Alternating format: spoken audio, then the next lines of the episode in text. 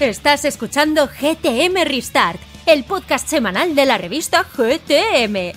Descúbrenos en gamestribune.com y apóyanos con tu suscripción. Todos los meses recibirás 132 páginas de amor por el videojuego, libres de publicidad. Este programa es posible gracias a vuestro apoyo. Únete a la caballería.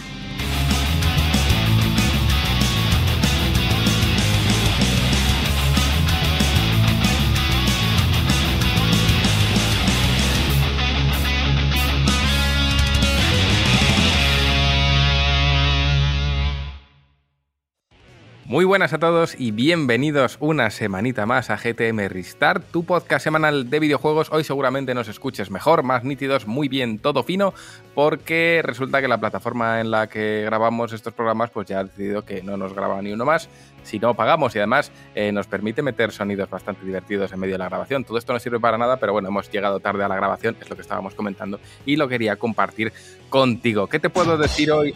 Ahí está. Ese es Javi, que me gusta a mí esto, ¿ves? Esto va a ser, ahora va a ser mejor. Esto es GTM Restart 2.0 Sounds Included. Eh, como los elmos esos de, ay, me gusta a mi mamá, que le aprietas la mano al muñequito ese y pues igual. Pero bueno, ¿qué te puedo contar antes de empezar a divagar? Te puedo decir que le... Azul Historia, libro nuestro de Sonic, bueno, gracias a todos por la gran acogida que le habéis dado. Os tengo que informar de que ya se está imprimiendo, de que estuvimos el otro día Rami y yo en la imprenta supervisando el arranque, eh, nos estuvieron enseñando las materias primas, nos, nos avisaron de ese papel de las sobrecubiertas que ya ha llegado desde Italia, porque había que traerlo desde Italia. Es un papel espectacular, dorado. Vais a flipar cuando lo veáis, de verdad. Os lo digo. De hecho, vino el señor, Rami se acuerda, vino el señor de la imprenta ahí con la lámina de papel dorado diciendo esto es como, mm, eh, yo qué sé, el santo grial del papel. Casi la gente se arrodillaba cuando pasaba el papel. Fue, fue muy divertido verlo. Eh, pero en cualquier caso, está quedando muy, muy, muy bien. Eh, luce francamente espectacular. Es un libro que os diré, ahora que no nos escucha nadie, eh, incluso han llegado ya ofertas de otros países para llevarlo fuera, eso os lo dejo ahí, no, no, es que vaya a ocurrir, pero nos ha hecho mucha ilusión, así que las cosas como son. Y en cualquier caso, pues eso, daros las gracias y animaros a que le echéis un vistazo, está en gtmstore.com, la edición limitada eh, cuando decimos que es limitada, es limitada. Luego nos preguntáis por ellas. La edición limitada de Hollow Knight voló, la de Generación Pokémon voló. Eh, seguramente vaya por el mismo camino. Entonces eh, os animo a todos a pasaros por ahí porque es el regalo perfecto para Navidad. Y además, eh, pues ya estamos terminando el último número del año con portada de Song of Nunu, con portada de Tintin Reporter y también con una portada espectacular de Peppa Blackman dedicada a Persona 5 Táctica, que por cierto, juegazo. Así que todo eso tenemos y si no te gusta, pues también hay una lámina del profesor Lighton. Es que más, más ya mes a mes nos podemos dar. Así que porfa, echadle un vistazo y ahora que he hecho la promoción, os diré que también os agradecemos siempre cuando en redes sociales compartís nuestro contenido y nos ayudáis a llegar a más gente, porque sí que es verdad, hoy mismo en la comunidad leíamos a un compañero, que le mandamos un abrazo desde aquí, que nos había descubierto de rebote porque un compañero le había recomendado el libro de, Sonic y gracias a eso ha descubierto la revista y bueno, nos ha dejado un texto precioso diciendo que se ha encontrado con algo, siendo el suscriptor ya de varias revistas, se ha encontrado con algo que lo valora muchísimo. Así que eh, gracias a todos por vuestro apoyo y ahora sí que sí, paso a presentar a quienes hoy me acompañan en diferido, sí, pero siempre con la melena de color cambiante, está mi querido Juanpe con color melena índigo. Juanpe, bienvenido. Yo ya no quiero nada, te te ten, te te te te. Claro, me has dicho melena índigo, pues eh, yo me vengo arriba, lo siento mucho. Buenos días a todos y a ver si ahora que. ¿Ves? Es que claro, como pagamos Zencaster, ahora me puedo permitir más cosas. Lo, se transmite, es increíble, es, una cosa, no, se puede explicar. No se puede explicar, pero como esto se corte, que, que, la gente, esto en los cortes no lo recibe, pero el Zencaster, que es donde grabamos, habitualmente se cae mucho. Mm, cada grabación, dos o tres, nos la juega. Entonces, ahora como te caigas, uy, Zencaster, te vamos a dar. Eh, quien está también al otro lado es Rami, que estuvo conmigo en la imprenta eh, viendo el papel sagrado. Rami, bienvenido. Buah, es que con ese papel te dan ganas de hacerte, yo qué sé, tío. Eh, canuto dorado. ¿Imaginas que los billetes fuesen ese papel? En plan, 50 pavos en ese papel. ¿Valdría más el billete? Daría más presencia de que el dinero cuesta y no es un papel sin más. Aunque bueno, tú y yo sabemos que al final los putos billetes cuestan mucho dinero y llevan una cantidad de medidas de seguridad que son la leche. Hola, ¿qué tal? Este es el Ramiro Premium eh, con un audio de calidad porque ahora paga dinero por grabar mes a mes en, en Zencaster. Así que nada, encantado de estar aquí una semanita más y hoy además eh, programita especial, ¿no? Porque llega esa famosa celebración que mucha gente se toma muy en serio, pero que yo creo que tampoco nos tenemos que tomar muy en serio porque es lo que es, pero siempre mola comentarla y al final es eh, significativo de que un año se acaba. Me cago en la puta. El Ramirium, ahora eres Premium. Eh, sí, sí, la verdad es que todo esto a mí me, me gusta. Antes era Fremiro, ¿no? Frimiro, y ahora, sí, ahora soy. Ra, ra, ¿Cómo? Frimiro Ramium, el, Ramirium. Parece un material de, con el que se forjan los sueños. Hace las pilas con eso. sí, sí, sí. Quien también va a pilas es el bueno de Dan. Dan, bienvenido a casa. Y están gastadas además, ¿eh? esta vez. Pues nada, una semana más. Hoy hablar un poquito de los eh, Game Awards, de esas nominaciones. Y yo creo que vamos a ser muy breves. Creo que cada uno de nosotros va a decir lo que no ha estado y, y por lo tanto es una puta basura. Y no, es broma. Hablaremos de, de, eso que hay, hay mucho que comentar, evidentemente. Y lo que, lo que vayamos viendo y surja, que el mundo de los videojuegos no para. Y nosotros tampoco. Y quien no para es la buena de, de Yugi, que vuelve aquí, que, que, que, que, alegría siempre tenerla de vuelta. Eh, aunque claro, es una gran mm, cantante famosa, así que no te nos vuelvas a ir. Ya sé que estuvo el programa anterior, pero para mí es regreso siempre. Yugi, gracias. Hola, buenos días. O oh, bueno, no tan bueno porque... es una cantante famosa. Hola, Espera, que empiezo de nuevo, que se me ha... No, no, no, no, no, esto tiene que quedarse, esto es buenísimo. Sigue, Yugi. No. Sigue, Yugi, sigue. No sé qué me ha pasado. Casi digo su melodiosa voz. Ha sido el Zencaster que le ha puesto un filtro. me da la risa. Tío. en fin. ¿Y ahora qué? ¿Empiezo de nuevo? No, no, no, no. Tú sigue, Yugi. Esto se queda. Esto a la gente le hace mucha gracia. Bueno, qué buenos días. Eh, aunque no tan bueno porque esta mañana, eh, cuando fui a servirme el café, resulta que tuve un problema con la cafetera y se me derramó todo el café en la encimera y ya me dije, bueno, hoy no va a ser un buen día, seguramente tendremos mala suerte. Y mira, ha pasado esto con el podcast, así que igual soy un poco gafe y os lo he transmitido, pero bueno, aquí estamos una semana más. Es café, no. no. bueno, eh, mmm, hablando de, de, de, cafres, Javi, bienvenido. Porque soy un cafre, curiosidad. Porque iba con café, tío. Madre mía, eh, sí, bueno, eh, como ya las hemos ¿Me conoces, Javi, que has sido tú el que ha puesto el bicho este de pago? Conócelo. Eh, me habéis descubierto, malita. Si estaba obsesionado con poder poner gilipolleces aquí de fondo mientras hablamos y ahora, pues, ahora tengo la opción, pero no quiero utilizarlo, solo por joder. pero bueno, eh, nada, eh, un programa más, digamos, una mañana accidentada de hace una hora que teníamos que estar grabando, pero bueno, curiosidades y, y, y en fin, así que nada, a ver cómo nos depara el programa eh, y ahí allá vamos. Y allá vamos, eh, gracias a todos los que habéis llegado hasta este punto. Es decir, ahora mismo hay un 50% de oyentes que han llegado hasta aquí, hay otro 50% que ha hecho esto que es apagar, desinstalar, borrar.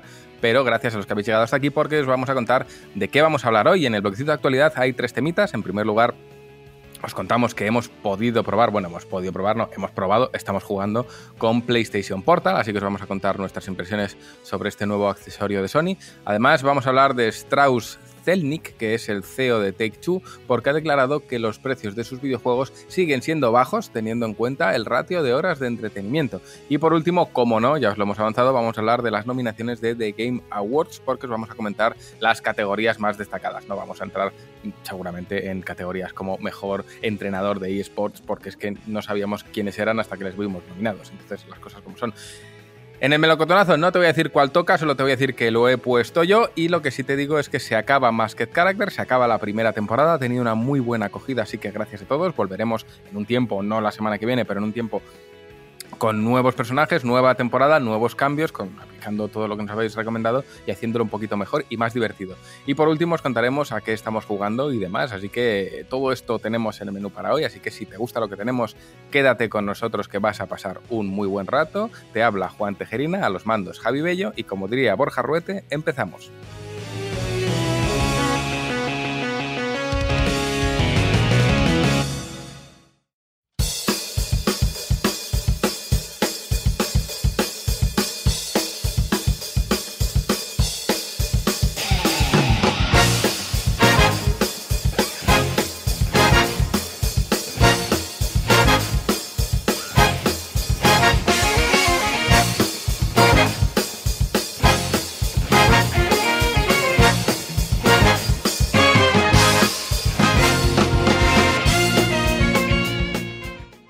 Puerta del portal. Ay, que me gusta a mí. Porque hemos probado eh, Rami PlayStation Portal. Eh, aquí llegó un dispositivo por parte de Sony, que les damos las gracias desde aquí. Lo, llegó un día antes de, de lanzamiento. He tenido la suerte de poder eh, probarlo bastante. Y además, Rami, tú te lo has comprado, así que eh, tú también lo tienes. Entonces, pues si quieres, empieza tú o como tú lo veas. Bueno, hago una descripción de lo que es PlayStation Portal y luego ya pues nos metemos a opinar eh, respecto a pros, contras, porque tiene de absolutamente todo, y nuestras sensaciones. Y ya pues que cada uno, cada una valore eh, si este dispositivo es para, para su compra o no, porque creo que, que- que lo que viene siendo el, el segmento de mercado o el nicho incluso de mercado es bastante acotadito. PlayStation Portal es un accesorio para PlayStation 5, ¿vale? Eh, no es una consola entre comillas, ni es nada como se está denominando eh, eh, por ahí, sobre todo porque creo que esto genera una confusión en el consumidor y no es positivo. Esto es un dispositivo, es un accesorio por el cual tú necesitas tener una PlayStation 5 para poder jugar en remoto a ella, ya sea desde tu casa o ya sea desde otra ubicación, usando pues esta tecnología de eh, juego en, en remoto. Eh, básicamente, pues es una pantalla de 8 pulgadas, si yo no recuerdo mal, LCD, eh, a la que a los lados, pues en vez de haber un tipo de diseño distinto en cuanto a ergonomía, pues básicamente es un DualSense partido por la mitad. Obviamente lo estoy explicando, pero no es un DualSense partido por la mitad, para poder disfrutar de los juegos de PlayStation eh, 5. Sale por un precio de 220 euros PVP y, y bueno, desde aquí, desde su anuncio y aquí en la oficina estuvimos comentando mucho de que, pues, para Juan, incluso para mí, pues era un cacharro interesante, porque a fin de cuentas nos gusta jugar en portátil, nos gusta no, no, no ocupar eh, la televisión mientras nosotros jugamos y dejando a otros miembros de nuestras familias que no puedan usar la televisión para mm, entretenerse ellos mismos. Y, y hasta aquí más o menos es lo que es PlayStation Portal, ¿vale? Ahora si quieres, Juan, eh, nos metemos a ir valorando eh, cacho por cacho, ¿vale? Perdón por la definición, o sección por sección de lo que encontramos con esta eh, consola. Si te parece, en primer lugar, packaging, que parece una tontería y la gente dirá, packaging. Siempre hemos criticado aquí mucho el packaging de PlayStation. De las consolas actuales es el más chapucero y no, no, no nos escondemos en comparación a lo que fue el de ese Xbox Series X que dices, joder, esto es premium, a fin de cuentas cómo viene embalado ese diseño de la caja y demás. Y en el medio estaría el de Nintendo Switch que a mí me gusta en cuanto a diseño porque viene todo muy bien metidito y muy recortadito. De hecho, la Switch OLED es como un paquetito cuadrado y es súper eh, guay. Eh, Juan, tú que aprecias más eh, todo este diseño de cajas y de materiales, ¿qué nos dices del packaging? A ver, el packaging al final es algo que la gente piensa que no, pero influye mucho en la percepción del valor, ¿cómo se dice? El valor percibido del producto cambia radicalmente. Esto, aquí hay unos maestros en esto que son Apple. Apple siempre ha hecho unos packagings brutales de sus productos y poco a poco el resto de tecnológicas han ido pensando, bueno, igual nuestros productos no tienen que ir en una puñetera caja de cartón y hay que presentarlos un poquito mejor. Eh, sí, influye en la percepción del producto. Eh, Microsoft lo aplicó muy bien en Xbox Series X, el, el packaging era muy bueno.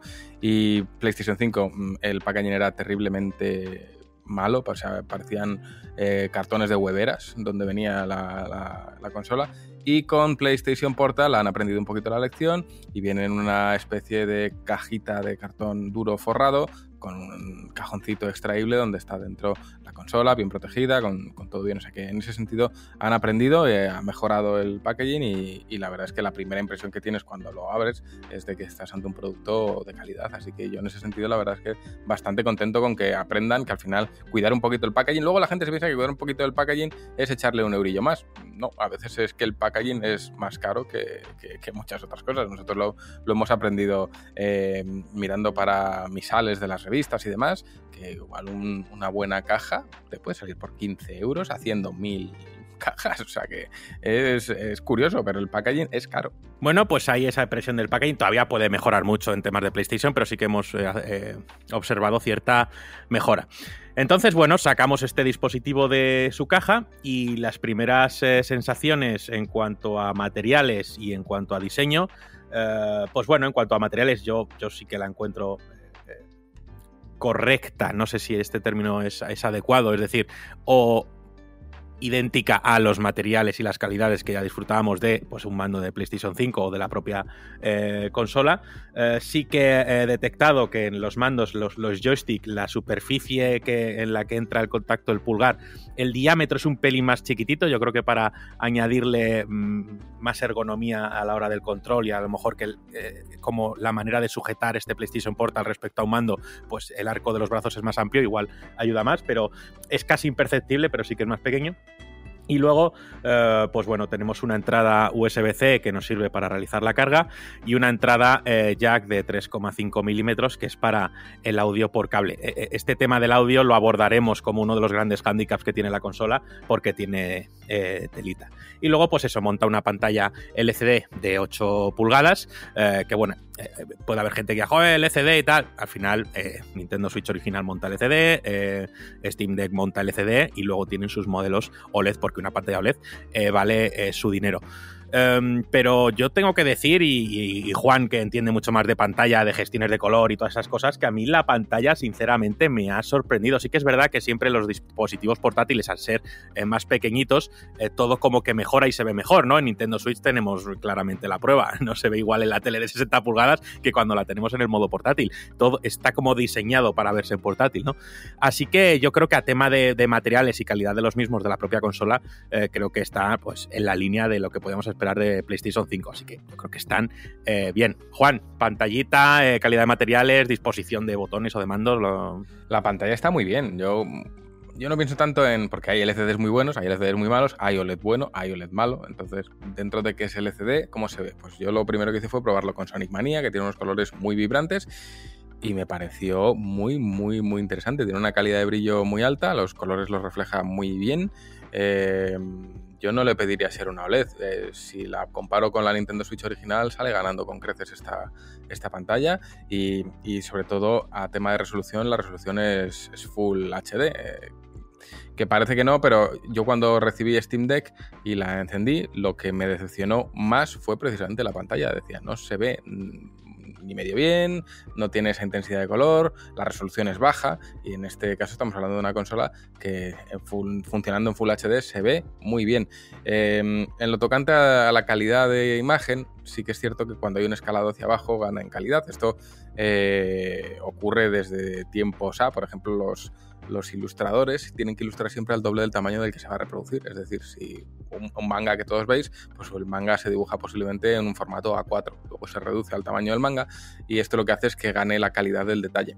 Em, yo cuando trabajaba en el periódico y nos llegaban las tiras cómicas de los, de los ilustradores eran, eran gigantescas, pero luego cuando las escaneas y las haces chiquititas a tamaño página, gana mucho en calidad de detalle. Entonces esto, este efecto se produce también en una pantalla de este tamaño que al pasar de una 4K aquí, eh, la calidad del detalle parece muy buena a pesar de que realmente ha bajado, pero al estar todo más pequeñito, pues se ve francamente bien. Los textos son muy legibles, a mí me preocupaba que ciertos textos no fuesen legibles con Baldur's Gate, pues se lee todo perfectamente y en definitiva yo creo que la calidad de la pantalla es, es muy buena. Yo me la esperaba incluso peor, pero puse Sonic Mania y dije, muy vibrante, un colores muy intensos. Sí, yo también he hecho pruebas con varios juegos, he jugado pues eh, Lords of the Fallen para el tema de ver el tema de la latencia y demás, ya luego eh, hablaremos, he puesto Alan Wake y también probé ese eh, Hot Wheels Unleashed 2, creo que se llamaba, y ahí sí que me di cuenta del tema de los colores. Obviamente con juegos más oscuros pues no tienes esa percepción de, de, los colores vibrantes o del propio brillo de la pantalla, pero sí que dije, joder, es que se ve muy muy bien. Eh, ¿Qué más decir de la consola? Pues obviamente eh, monta dos altavoces que yo creo que dan un sonido de, de calidad y además con un volumen bastante alto, es decir, yo la consola en el salón, si a la vez estoy jugando yo y, mi pareja está viendo la tele, tengo que bajarlo casi a menos de la mitad del volumen que, que da la, la consola. La disposición de botones, pues imaginaos un DualSense en vuestras manos, ¿vale? El botón de, de, mutear el micrófono, que está normalmente en el centro, eh, debajo del trackpad, pues está en el lado derecho, junto al botón de Start o de opciones. Y en el lado izquierdo tenemos ese botón de eh, captura de pantalla y también el botón PS, ¿no? Con el que encendemos el mando y normalmente salimos a los menús y demás. ¿Qué pasa con el eh, touchpad, o creo que se llama, este R cuadradito que tiene el DualSense en medio, que es un botón y que tiene características táctiles que en varios juegos eh, se utiliza. De hecho, en Alan Wake 2 lo utilizas para acceder tanto al lugar mental como al mapa. Pues esto eh, hacen una especie de solución debido a que la pantalla es táctil y bueno, mediante pulsar supuestamente dos veces uno de los lados, pues se tendría que abrir. Aquí empieza uno de los grandes peros y yo no sé si esto es eh, problema de, del propio juego y se puede parchear. Si es un problema de la consola, no lo sé, porque en otros juegos sí que ha funcionado, pero no estoy del todo eh, contento con este tipo de solución que le han dado al touchpad. Y es que directamente en Alan Wake tienes que hacer malabares y dar varias veces y tal para abrir esta sección en un juego donde tienes que abrir tanto el mapa y tanto entrar en el lugar mental, pues es un handicap elevado. Repito, no sé si esto es parcheable o no, pero, pero esta solución táctil a mí no me termina de convencer eh, del todo. Juan, ¿algo que decir sobre disposición de botones o el tema este del touchpad? No, eh, a disposición de botones juega con el concepto de familiaridad. Ya conoces el mando de Play, pues es lo mismo, pero con una pantalla en medio. No ofrece grandes novedades ahí. A mí la solución del touchpad no me convence. Creo que hubiese sido mejor con un panel trasero o con un botón eh, táctil como tal, igual que está el botón de captura de pantalla, pero bueno, que esté en medio de la pantalla hace que sea raro porque a veces falla.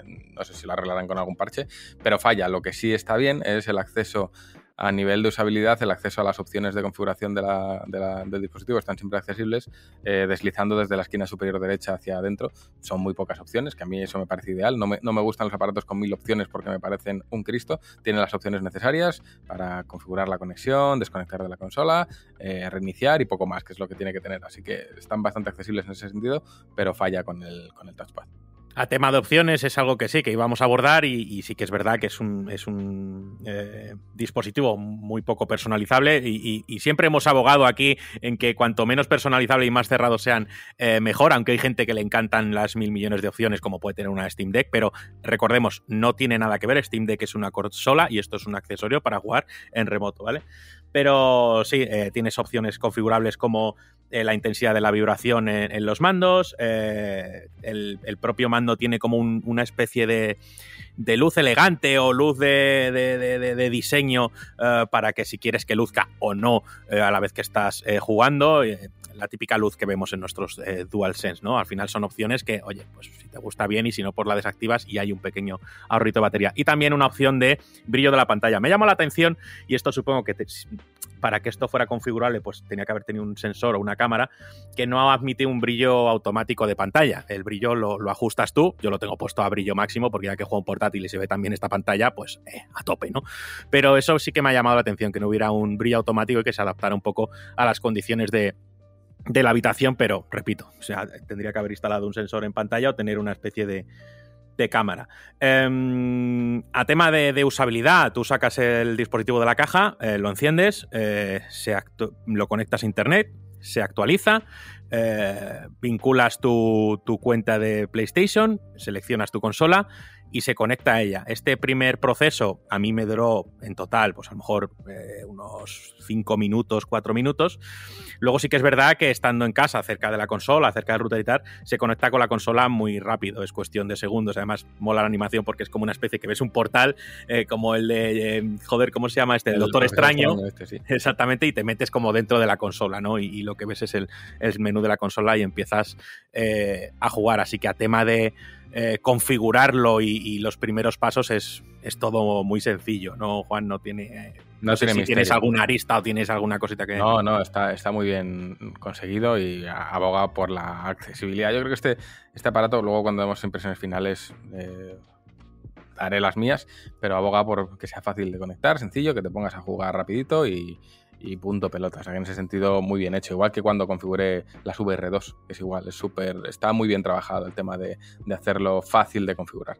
Y bueno, pues luego una experiencia parecida a la que podéis tener usando el Remote Play pues en una tablet o en un teléfono, solo que en un dispositivo dedicado eh, a ello. Eh, pero tiene latencia, pero ¿qué tal van los juegos? Como sabéis, todo esto depende siempre del tipo de conexión que tengáis, el tipo de wifi que tengáis, eh, eh, la distancia que estéis hasta el router, un montón de variables que al final no podemos analizar desde aquí absolutamente todas. Yo tengo que decir que yo juego en el salón, el router lo tengo en el salón y la tele la tengo en el salón, no hay una distancia mayor ni hay paredes a tres metros de cada dispositivo y lo he jugado correctamente, he probado incluso juegos más delicados con el timing y tal, como es un Lost of the Fallen para tema de parries y eso, y yo he jugado sin ningún eh, problema. Sí que eh, la primera vez que conecté la consola, como que eh, la calidad de la conexión, o en ese momento no era la suficiente, y, esto le robo la expresión a Juan, es como cuando Netflix no lo enciendes y no tiene la conexión suficiente y tal, que como que pierde un poquito de calidad y se pone más borroso, pero enseguida se cambió a, alta calidad. Entonces, yo he jugado correctamente. ¿Es la experiencia eh, idéntica jugar en una Play en casa, tema de. No, o sea, hay que ser honesto, no es exactamente lo mismo, pero yo creo que está muy, muy, muy logrado. Yo no soy el perfil de jugador de, no es que eh, el frame eh, este, en vez de a 30 está a 28 y mm, yo no lo soy y no digo que, que serlo sea malo, pero mi ojo no está para esas cosas. Yo voy a disfrutar del juego, obviamente el dispositivo para juegos más rápidos y más tal, pues a lo mejor no presenta la tasa de refresco mm, adecuada. Es que no lo sé, porque yo no lo percibo, pero yo he jugado correctamente, he estado jugando Alan Wake, he estado jugando Los of the Fallen, he estado jugando este Hot Wheels y he podido ejecutar mis partidas sin ningún tipo de problema. Luego, como os digo, todo depende de velocidad de conexiones, routers, distancias y un montón de variables que pueden eh, molestar eh, aquí. Eh, una cosita respecto al, al, sonido, que es uno de los grandes handicaps que tiene, es que solo tiene una entrada para auriculares jack 3,5 milímetros y no admite ningún otro dispositivo, ningún otro auricular vía Bluetooth ni los auriculares eh, que tiene PlayStation en el mercado, los 3D Pulse, tampoco son compatibles con PlayStation Portal. Serán compatibles únicamente la nueva línea de auriculares que va a sacar PlayStation, que son pues estos especie de earbuds pequeñitos para las orejas, que no recuerdo el nombre, y unos que se van a llamar 3D Pulse Elite con un precio de 150 euros, si no recuerdo mal. Eh, gran handicap. A mí me parece esto una maniobra. Yo entiendo que quieras vender tus eh, eh, tu hardware. Yo quiero que entiendo que, solo quieras meter mm, auriculares Sony.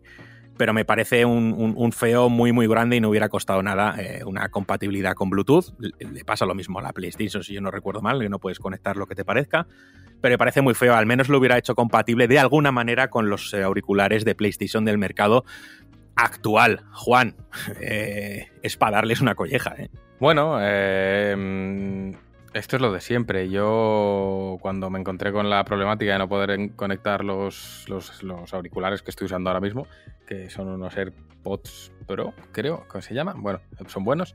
Eh, me pareció tan extraño, dije, me parece muy raro esto. Entonces lo primero que hice, obviamente la gente en internet ya estaba, tenía el enfoque cínico, ¿no? De nos quieren vender más productos, ¿no? Lo, de siempre. Y, yo antes de dejarme llevar por, por ese enfoque, lo que hice fue contactar con Sony, hablé con, nuestra compañera Alba y le pregunté si había algún motivo técnico detrás de esta decisión, porque muchas veces hablamos sin saber y lo mismo acudes a la fuente y te dicen, oye, pues eh, mira, sí, resulta que el Bluetooth no está activado porque puede interferir en la calidad de la conexión, yo que sé, puede, puede afectar de algún modo al rendimiento que promete, que es que vaya sin latencia en remoto, que ya es para mí una promesa futurista. Entonces acudí a Sony a preguntar si había alguna explicación y la respuesta fue que no. No hay ninguna explicación oficial al hecho de que no tenga Bluetooth. Entonces, descartadas una vez, una vez descartada la opción de que haya una explicación, pues solo nos queda caer en la especulación y en la imaginación. Y entonces, pues sí que lamentablemente la única respuesta a la que alcanzo es a que la gente tiene razón, nos quieren vender sus productos y no solo nos los quieren vender, sino que el anterior no es compatible em, y solo funcionará a través, no es la tecnología Bluetooth, se llama tecnología PlayLink y funcionará los auriculares que nos venderán aparte a un precio igual a la consola. Entonces a mí ese movimiento personalmente no me gusta, eh, no lo apruebo y más porque he tenido la oportunidad de leer ya opiniones sobre estos auriculares en medios extranjeros que sí que han tenido la oportunidad de probarlos y justamente en un medio, ahora no recuerdo cuál era, pero decía que la calidad del sonido no se acercaba precisamente al que estoy al que, al que yo tengo, a los AirPods Pro. O sea, que, que, la calidad de sonido no es tan buena como la que podemos tener en otros dispositivos. Entonces estamos eh, conminados a que si queremos utilizar estos auriculares hay que volver a pasar por caja, pagar otra vez el precio completo y tener un par de auriculares nuevos en casa cuando posiblemente todos ya tengamos los nuestros. Eh, creo que en este sentido es un, terrible movimiento, terrible movimiento, eh, va totalmente en contra del usuario como tal, no hace falta llenarnos la casa de dispositivos eh, redundantes, no quiero tener cuatro pares de auriculares en casa, no es necesario y en ese sentido creo que, el movimiento es francamente muy malo, es como si dijésemos, me he comprado la Play pero solo es compatible con televisores Sony, a que eso no lo harían pues en este sentido creo que, el movimiento es eh, muy malo y además la calidad de los altavoces, si bien es cierto que, suenan alto, creo que suenan un poquito a lata. Entonces a mí yo quería ponerle los, los auriculares porque no me gusta cómo suena tan, tan enlatado y, me voy a quedar con el sonido en lata bueno forever. Así que sí, eh, en ese sentido muy mal por parte de Sony. Pues lata de, callos. Eh, luego otra cosita también, otro hándicap, y ya pasamos a valoraciones generales para no daros mucho la turra con esto, es que, bueno, hándicap o no, porque aquí yo creo que la gente ha sido un pequín pelín pejilgueras, y es que eh, PlayStation Portal, a tener un software tan cerrado y tan limitado, pues no dispone de un navegador. Esto es muy sencillo. Si, si ya tiene un navegador o ves que tiene montado un Linux, un Windows, un lo que sea, ya obviamente sabes que la gente la va a, destruir eh, y va a meter hasta Game Pass en PlayStation Portal, ¿no? Y es algo que obviamente han querido evitar bajo todo concepto. Eh, ¿Qué pasa con esto? Pues que si te quieres conectar a una red wifi pública en un hotel en un tren, un tal, para disfrutar supuestamente de PlayStation Portal, pues obviamente estas webs sabemos que eh, siempre llevan un proceso de verificación, un captcha o un aceptar unas eh, condiciones, que eso se hace mediante navegador, y entonces pues con PlayStation Portal no podrías. A mí esto sí que me parece una pega no mayúscula porque todos sabemos que una conexión pública de un tren, de un hotel, eh, no es una conexión adecuada en cuanto a calidad y velocidad para juego en remoto, y no he hablado de esto, hablo en general de juego en remoto como si puede ser el Xbox o Xcloud o como se llame, que ahora mismo no recuerdo. Entonces no me parece una pega lo suficientemente eh, grave. O sea, yo había veces es que en hoteles es que no podía, casi no me cargaba ni el YouTube, ¿sabes? Entonces como para pedir jugar en remoto.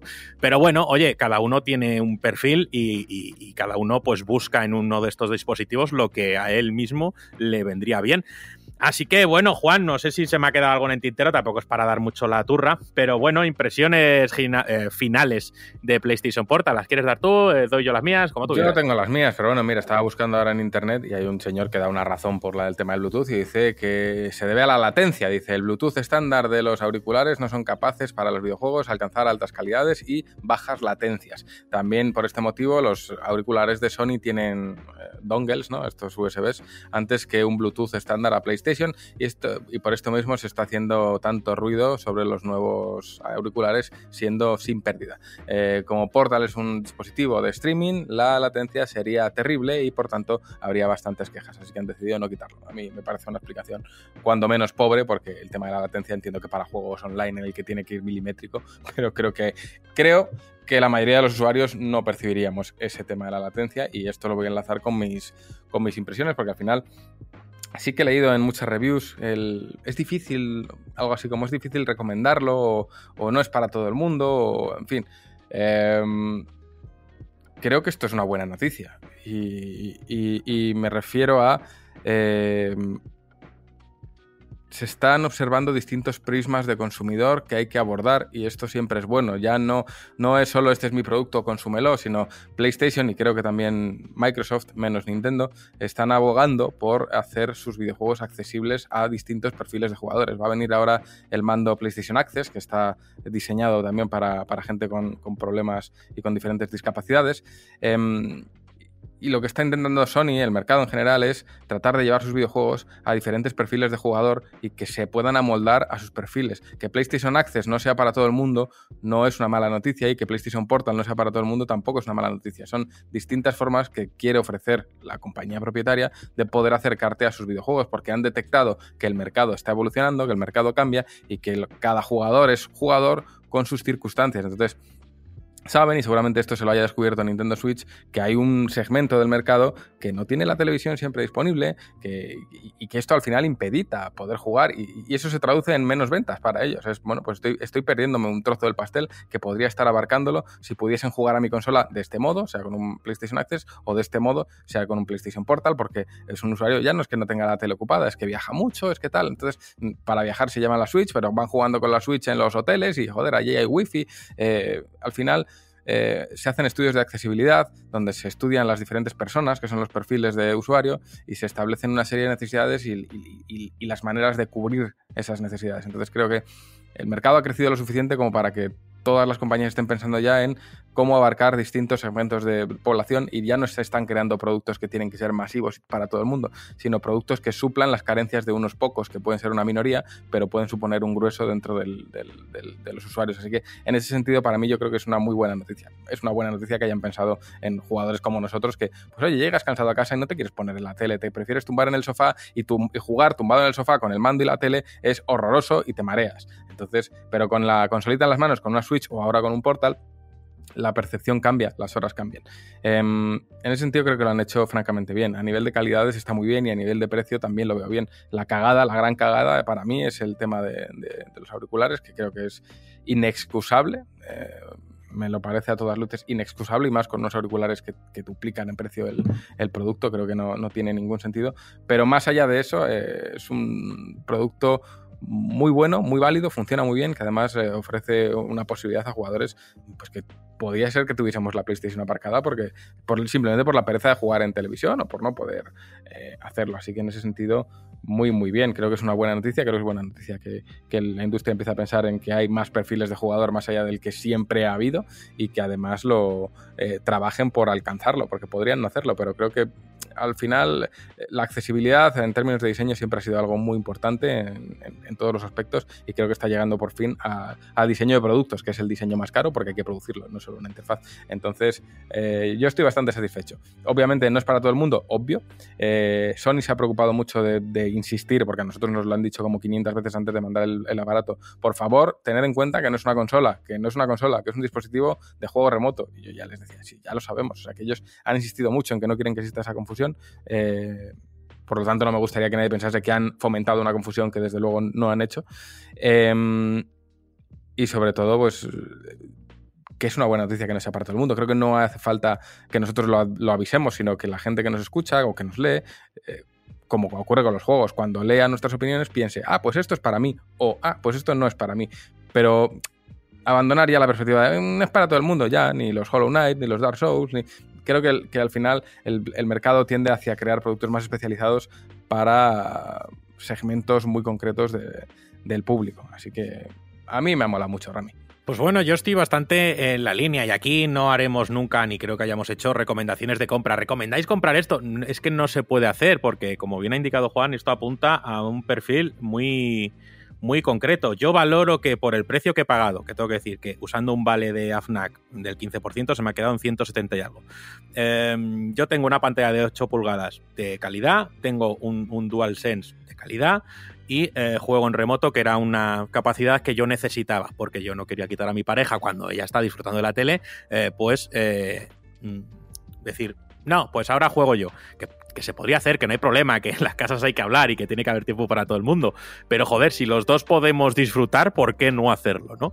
Entonces, eh, yo me he encontrado con este dispositivo que me llamó la atención desde el principio y yo de momento lo estoy disfrutando bastante y ya le he dado eh, uso en estas semanas que me está costando eh, jugar.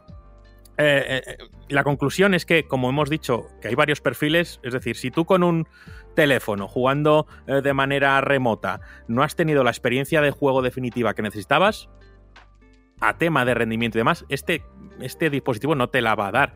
Es decir, eh, si tú tienes ese ojo crítico para las latencias, para los frames y tal, y no te convence a día de hoy este, este juego en remoto, este, este dispositivo no, no, te va a ofrecer una mejor experiencia, al menos en, en mi opinión. Igual al ser dedicado sí que rinde un poco mejor que a lo mejor un teléfono, no, lo desconozco, pero pero si eres un poco más laxo en estos temas y no te preocupa tanto eh, la experiencia al 100% y demás, yo creo que, que es que además de, de precio siempre se ha discutido mucho como que "Buah, esto es carísimo y tal. Digo, joder, búscate tú una tablet de 8 pulgadas que tenga un- una buena pantalla LCD táctil y que te dé buen resultado. Añádele un DualSense y añádele tal y digo, pues ¿qué quieres que te diga? A mí no me parece en sobreprecio, pero es una percepción personal.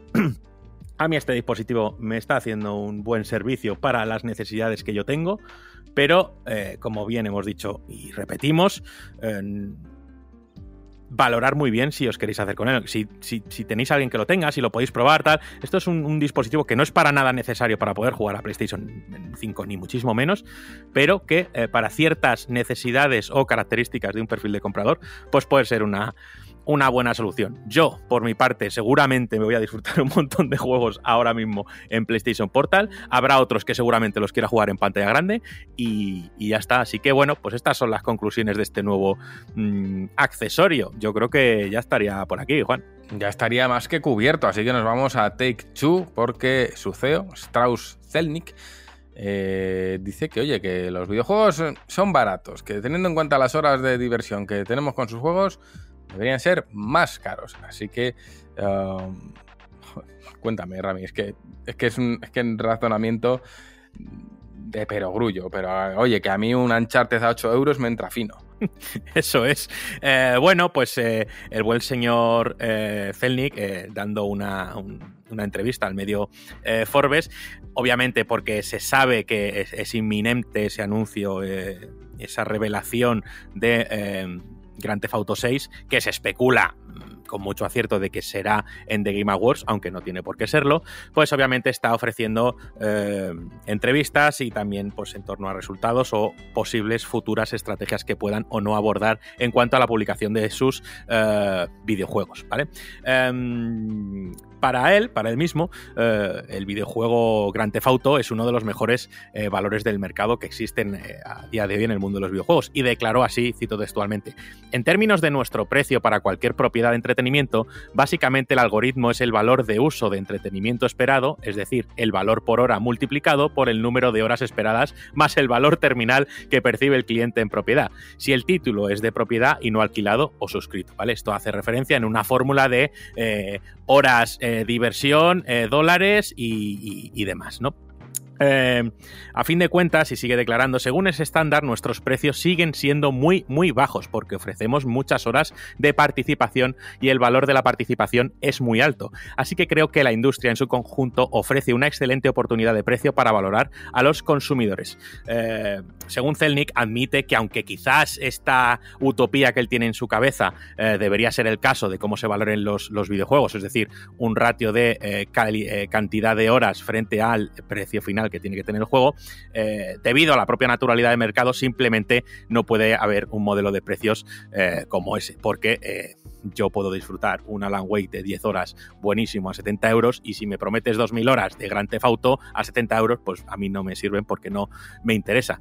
Así que esa ha sido muy por encima las declaraciones del CEO de, Take Two. Es un tema recurrente que hemos hablado aquí muchas veces sobre el, precio de, los videojuegos y deben ser más accesibles, si no el tema de la burbuja y, y obviamente creo que dejamos atrás hace tiempo el valorar los juegos por eh, tiempo-dinero.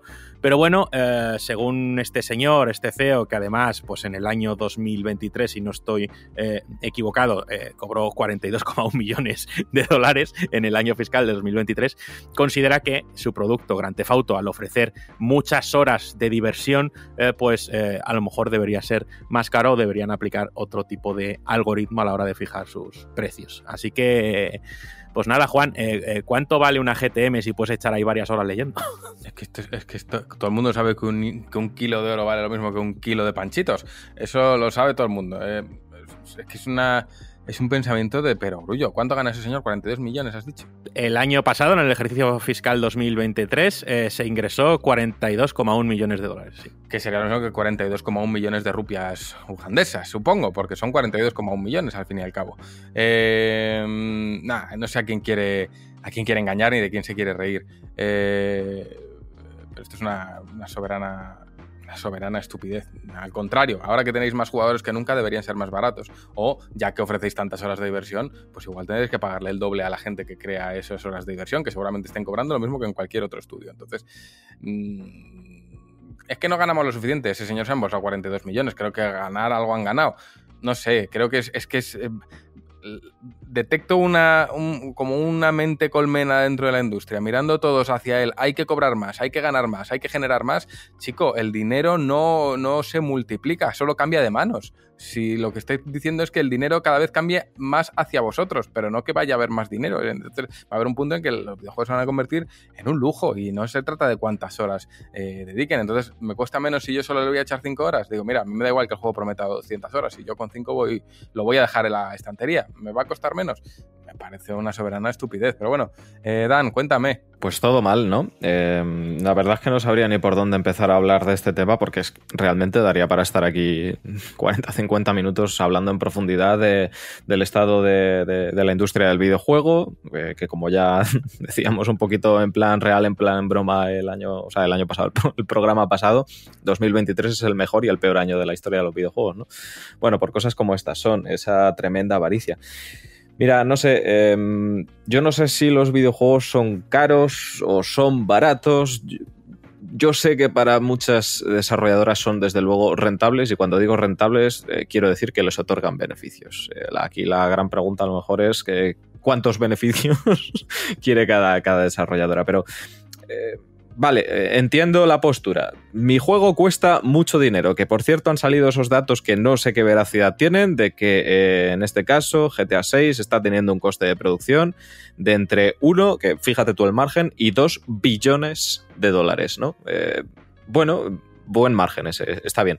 Vale, tu juego es más caro, pero ese es tu puto problema. Y perdona la expresión y las palabras, pero es tu problema. Eres tú quien se tiene que ajustar a un presupuesto para lanzar el juego al mercado, a un precio estandarizado, que es el precio que tienen todos los videojuegos, para que a ti te salga rentable. Si tú inviertes muchísimo más en el desarrollo ese de videojuego, invierte lo que creas necesario en una campaña de marketing para que el juego venda lo suficiente como para que a ti te salga rentable.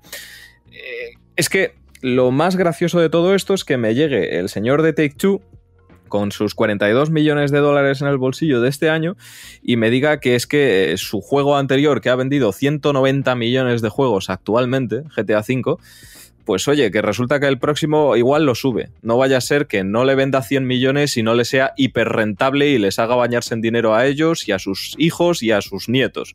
Claro, que esto me venga de otra... O sea, es que no lo sé.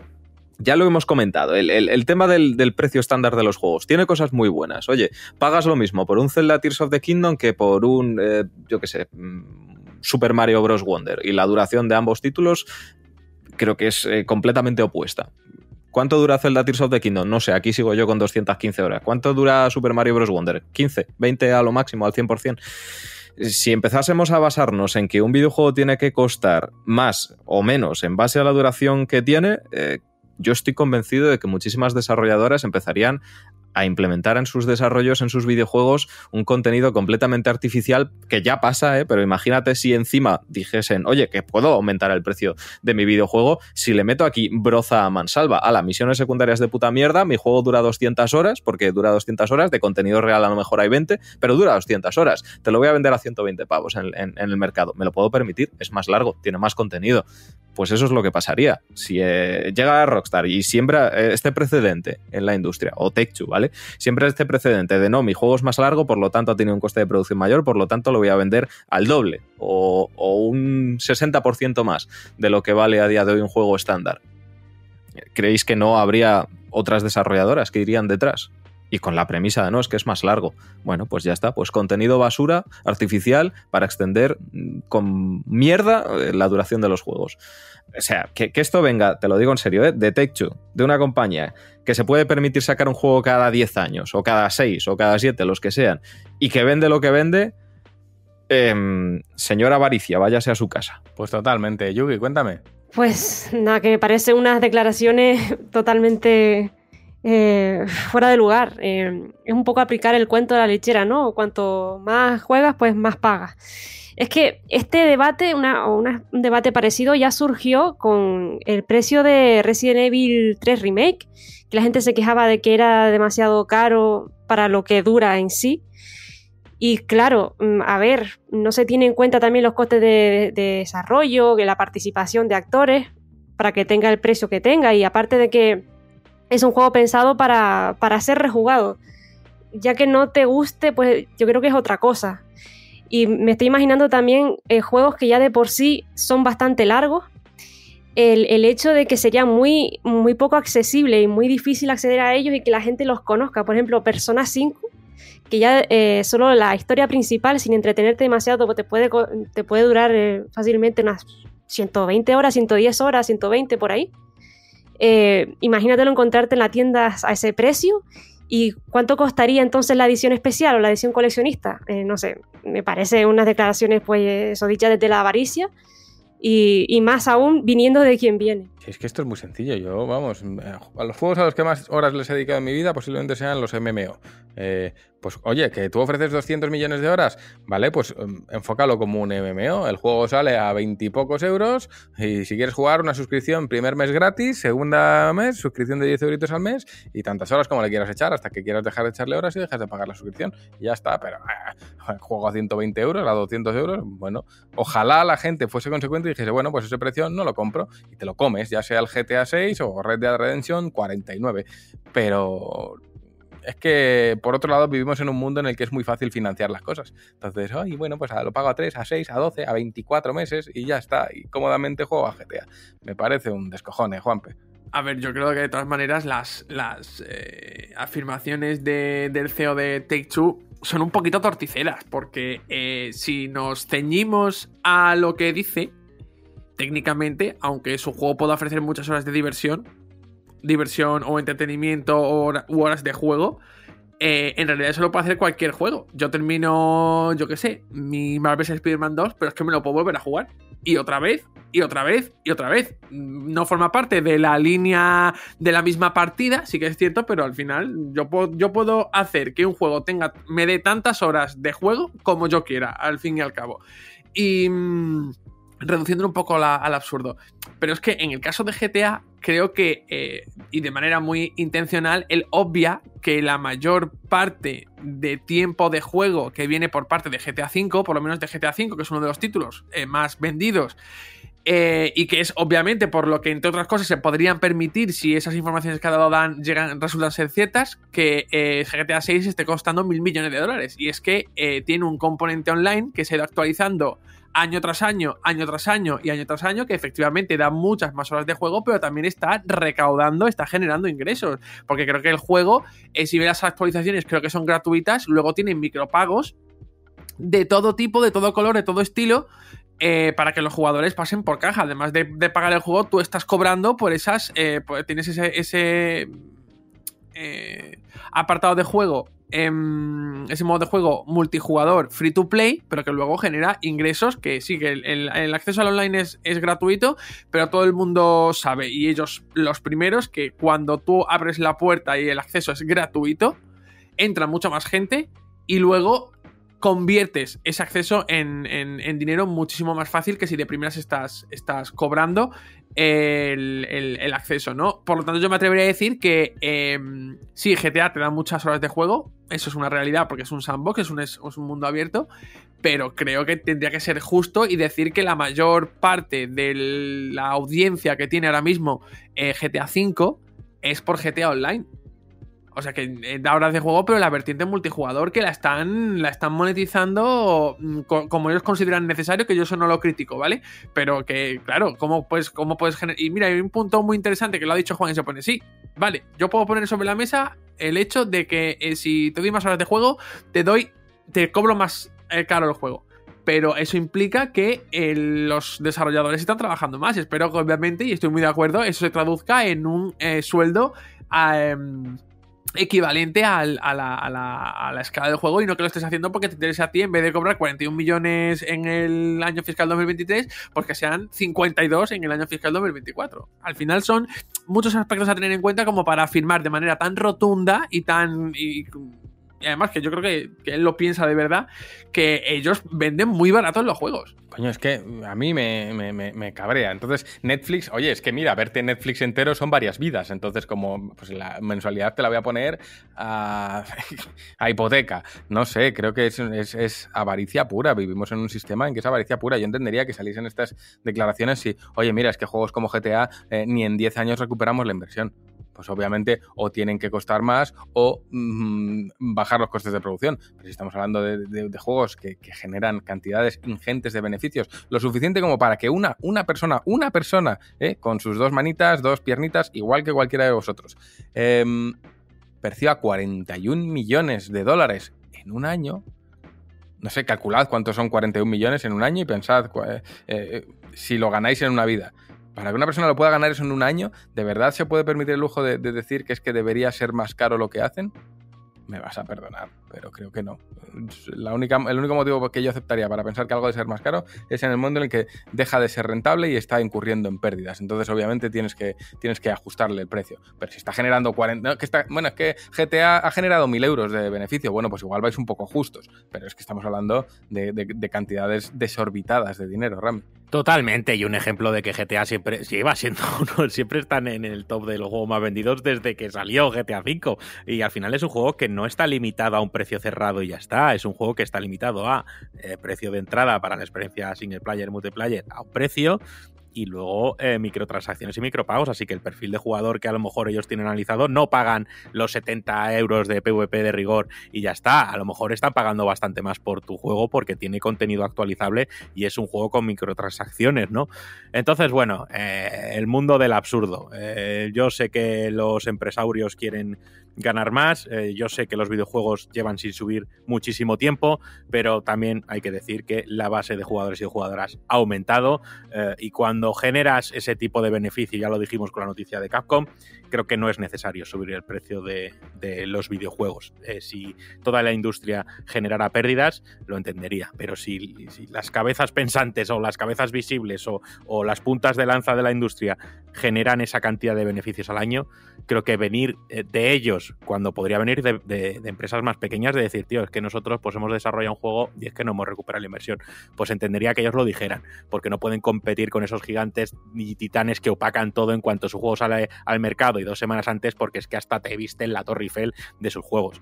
Pero claro, eh, esas posiciones de dominancia siempre me dan bastante por donde la espalda pierde su nombre. Así que, bueno, quería traerlo aquí una vez más y, y- y ha dado bastante que hablar. Yo sé que hay gente de, de la industria, nosotros lo conocemos, que sí que piensan que los precios deben de subir, pero yo, ¿qué quieres que te diga? Yo no, no lo creo así y desde aquí la verdad es que tampoco lo defendemos. Y no es una posición de consumidor de yo es que no quiero pagar más. Es que, tío, que seguís ganando, ¿sabes? Ya está. Así es que... me cago en la puta. Perdón. Es que, tío, em, nuestra revista ha subido en toda su historia un euro. Ha subido el papel, ha subido de cojones el papel. Ha subido los costes, han subido los costes. Eh, hemos subido la- la- las tarifas, eh, hemos subido las tarifas. ¿Ha impactado en el precio? No. ¿Cuál es la magia? Gracias a Dios cada vez tenemos más lectores. Se compensa. Es decir, a medida que entran más lectores, pues podemos amortizar, podemos, aunque sube el coste de producción, pues al final se producen más y, se equilibra y puedes permitirte año, a tra- año tras año ir subiendo las tarifas de forma responsable. Eh, te puedes permitir eh, ir haciendo cositas poco a poco. Pero no, ah, bueno, pues ahora la revista va a costar 20 euros. Muy bien, ¿quién, quién te la va a comprar? Nadie, te las vas a comer. Si nosotros tuviésemos el doble de lectores, es que incluso haríamos, porque lo sé, el ejercicio de decir, oye, ¿se puede bajar el coste de la suscripción? Es que igual con el doble de lectores diríamos, es que podemos bajar el coste de la suscripción y que más gente pueda tener acceso a nosotros. Y sería genial. Pero lo que no puede ser es, joder, que esta revista da, mira cómo le gusta a la gente, da, da horas de lectura, voy a tener que subirle el precio. No, no y no. Eh, Tienes que entender que estás haciendo cultura, que la gente, la sociedad está pasando por un momento económico muy crítico, que hay dos guerras sanguinarias en dos puntos del mundo teniendo lugar y otras tantas que lamentablemente no tenemos en mente, pero ocurren en, países y en localidades y en continentes como África, y a las que obviamente no prestamos atención porque el mundo real es lo que tiene, pero están impactando directamente en nuestra economía, el aceite está por las nubes, la gasolina también, pero ya lo tenemos asumido, las hipotecas son inaccesibles, la gente tiene que compartir ya este espacio donde vive y a la vez nos estamos planteando que, que hay que subir más, que, un tío que está ganando 42 millones de euros por lo que vende piense esto debería ser más caro, me va usted a perdonar. Pero creo que no va así, porque insisto, el dinero solo cambia de manos, no hay más ni hay menos, cambia de manos y está yendo todo hacia cada vez menos manos. Y yo no lo entiendo, no lo, no lo entiendo y no lo comparto. Libros, eh, igual. Coño, los libros eh, se, se intentan sacar siempre al precio más eh, ajustado posible. Recuperar una tirada nuestra, recuperar una tirada nuestra implica vender más del 60% de los libros impresos para recuperarlo. Pues igual hay que venderlos a 40 euros. Sí, ¿y quién los compra? Hay que ser un poco honestos y sobre todo estar conectados con la realidad que te rodea en tanto en cuanto a qué es lo que le ofreces al mundo y cuál es tu objetivo. Mm, pero creo que esta gente ha, llegado a un punto en el que ha perdido el norte. ¿Cómo puede ser que el CEO de gane 42 millones y el de Nintendo 2? Seguramente los dos vivan a todo trapo. No les falta de nada, ganando ni dos, ni mucho menos 42. Pero ya es una, un síntoma de avaricia, en, que, es, que, un escenario que ocurre en el mismo lugar, donde sabemos que hay gente que no llega a fin de mes, que hay gente que tiene muchas dificultades, que hay gente que, tiene que comprar las marcas blancas de todo. Eh, hostia, eh, que, es la misma gente, que la misma gente que, que, la misma empresa donde este tío está ganando 42 millones es la misma empresa que se niega a reconocer a sus traductores. Entonces, mm, a mí no me gusta, no me gusta. Yo entendería que se hable de subir los precios cuando los videojuegos están generando pérdidas. Lo entiendo perfectamente. Pero entre pérdidas y 42 millones en una sola persona, que ya la empresa vete a saber cuánto ha generado, creo que hay un trecho considerable. Así que bueno, que me caliento, porque es que luego lo pienso y digo, coño, nosotros nos cuesta la vida eh, calcular los precios de nuestros libros. Se, forman aquí unos debates eh, que parece esto el conciliábulo de, la Organización Internacional de Economía y no tenemos ni puñetera idea. Intentamos hacerlo todo lo mejor posible y más ajustado. Eh, la suscripción de la revista inamovible, la única vez que lo hemos tenido que subir fue opcional, porque dijimos, mira, el que, el que quiera, explicamos los motivos y el que quiera. Y, ver que el resto del mundo funciona, pues el otro día me llega un email, eh, tu suscripción de Apple va a subir, ya va a subir. No es aceptas que suba, es va a subir y te la vas a comer. Pues bueno, pues, pues genial todo. Así que, en fin, Em, aparto el vinagre y nos vamos a algo bueno, fino. Y es que nominaciones de The Game Awards. Eh, qué bueno, Rami, cosas finas. Mm, ¿Está Final Fantasy XVI? Está en algún lado. Eh, entonces, bueno, vamos a eh, comentar las, nominaciones más destacadas, perdonadnos por no abordar todas. Y bueno, pues yo voy a ir comentándolas y si queréis que frenemos o queréis comentar algo de esa categoría, pues levantáis la manita. yo hago aquí un aviso repito, tomaos estos premios como lo que son, esto es politiqueo, esto es marketing, esto eh, sí que hay una parte de reconocimiento a fin de cuentas, pero no os enfadéis si el juego que, tanto os ha gustado no está, eh, no os riáis de juegos de otros lados que no están, lo que siempre decimos que creo que no hace falta decir aquí, ni muchísimo menos, pero bueno, sí que podíamos comentar a lo mejor algunas ausencias que creemos que, son flagrantes en según qué categoría, así que si os parece voy a empezar de, cositas más suaves y luego nos vamos poniendo más eh, cachondos, ¿no? Como diría cierto repartidor de mensajería. Y es que en mejor adaptación, me refiero a mejor adaptación de un videojuego a eh, formato película, formato eh, serie o formato pues eh, anime, tenemos cinco nominaciones, que es Castlevania Nocturne de Netflix, Gun Turismo, esta película de, producida por PlayStation y Sonic Pictures, The Last of Us, la serie de, de HBO, de Super Mario Bros. Movie de Illumination y Nintendo Universal, y Twisted Metal, esta serie de PlayStation y de P-Cook. Esta es la primera eh, categoría que tenemos por aquí. Eh, no sé si os parece bien, yo creo que pues obviamente engloban eh, los lanzamientos de películas sobre videojuegos que han salido a lo largo del año y no sé aquí qué diríais porque en mi lugar mi, mi, votación estaría entre The Last of Us y Super Mario Bros. la película como muy buenas adaptaciones las dos, así que voy a dar por aquí paso. Juanpe, cuéntame. Yo aquí ves, eh, es una, es una, no, recuerdo si en años anteriores existía esta categoría, ahora mismo no recuerdo si es nueva de este, de este año, pero veo muy claro, muy claro aquí, eh, eso que siempre nos han dicho eh, o que hemos visto en una entrega de, premios como la de los Oscar, que el drama siempre va a en este tipo de, premios, siempre se va a llevar más premios que, el humor, que es muy difícil ganar premios con, comedia, pues yo aquí lo veo bastante, bastante, bastante claro, porque de hecho de las cinco nominaciones, eh, si bien no todo es drama, ni muchísimo menos porque Twisted Metal es una puñetera locura, eh, sí que creo que eh, la película de Super Mario es la que está más en el lado, en el, degradado de humor drama, pues está más en el, lado eh, del humor puro, ¿no? Es una película que creo que tiene muy difícil competir con el resto para ganar, ¿vale? No por calidad, sino por, por, la temática y por la, y por la categoría. Em, creo que lo tiene más difícil y creo que se lo van a reconocer no se lo van a reconocer tanto como sí que lo van a hacer con The Last of Us, ¿vale? Obviamente por el propio legado que tiene la, la- la serie, pero yo creo sin duda que por el trabajo que se ha hecho de llevar a Mario al cine con estas cotas de calidad, yo creo que The Last of Us lo tenía mucho más fácil que Super Mario. Eh, no, no, no le quito el mérito a la producción que han hecho en HBO, ni muchísimo menos. Yo he visto un poquito de The Last of Us y he visto eh, la película de Super Mario, el resto no he tenido la oportunidad. Y eso que las producciones de Netflix de Castlevania también son muy buenas. eh, pero creo sin duda que por el hecho de haber conseguido una película que es muy intergeneracional eh, y haber llevado a Mario a la pantalla mm, tan sobresalientemente, este adverbio no existe, pero me lo acabo de inventar. Eh, creo que debería llevárselo Super Mario y sobre todo porque que se demuestre que con comedia y con humor se puede, se puede hacer muy buenas adaptaciones y muy buen cine. Yugi, ¿tú cómo lo ves? Pues a ver, eh, yo iba a decir algo mm, similar a lo que ha dicho Juanpe, pero sobre todo yo me quiero centrar en el hecho de que es, eh, la naturaleza de cada juego es muy diferente. Y me parece que, mm, que The Last of Us en general es más fácil de, de adaptar, por eso, por primero, porque ya tiene eh, una historia eh, fácil de adaptar para un formato eh, de serie, en este caso. Y además es un survival horror. Y ya tenemos ya pues series que han hecho quizás no algo similar, pero, pero algo que con lo que nos podemos hacer una idea de cómo es adaptar un, juego de este tipo. Sin embargo, Super Mario es un juego de plataformas.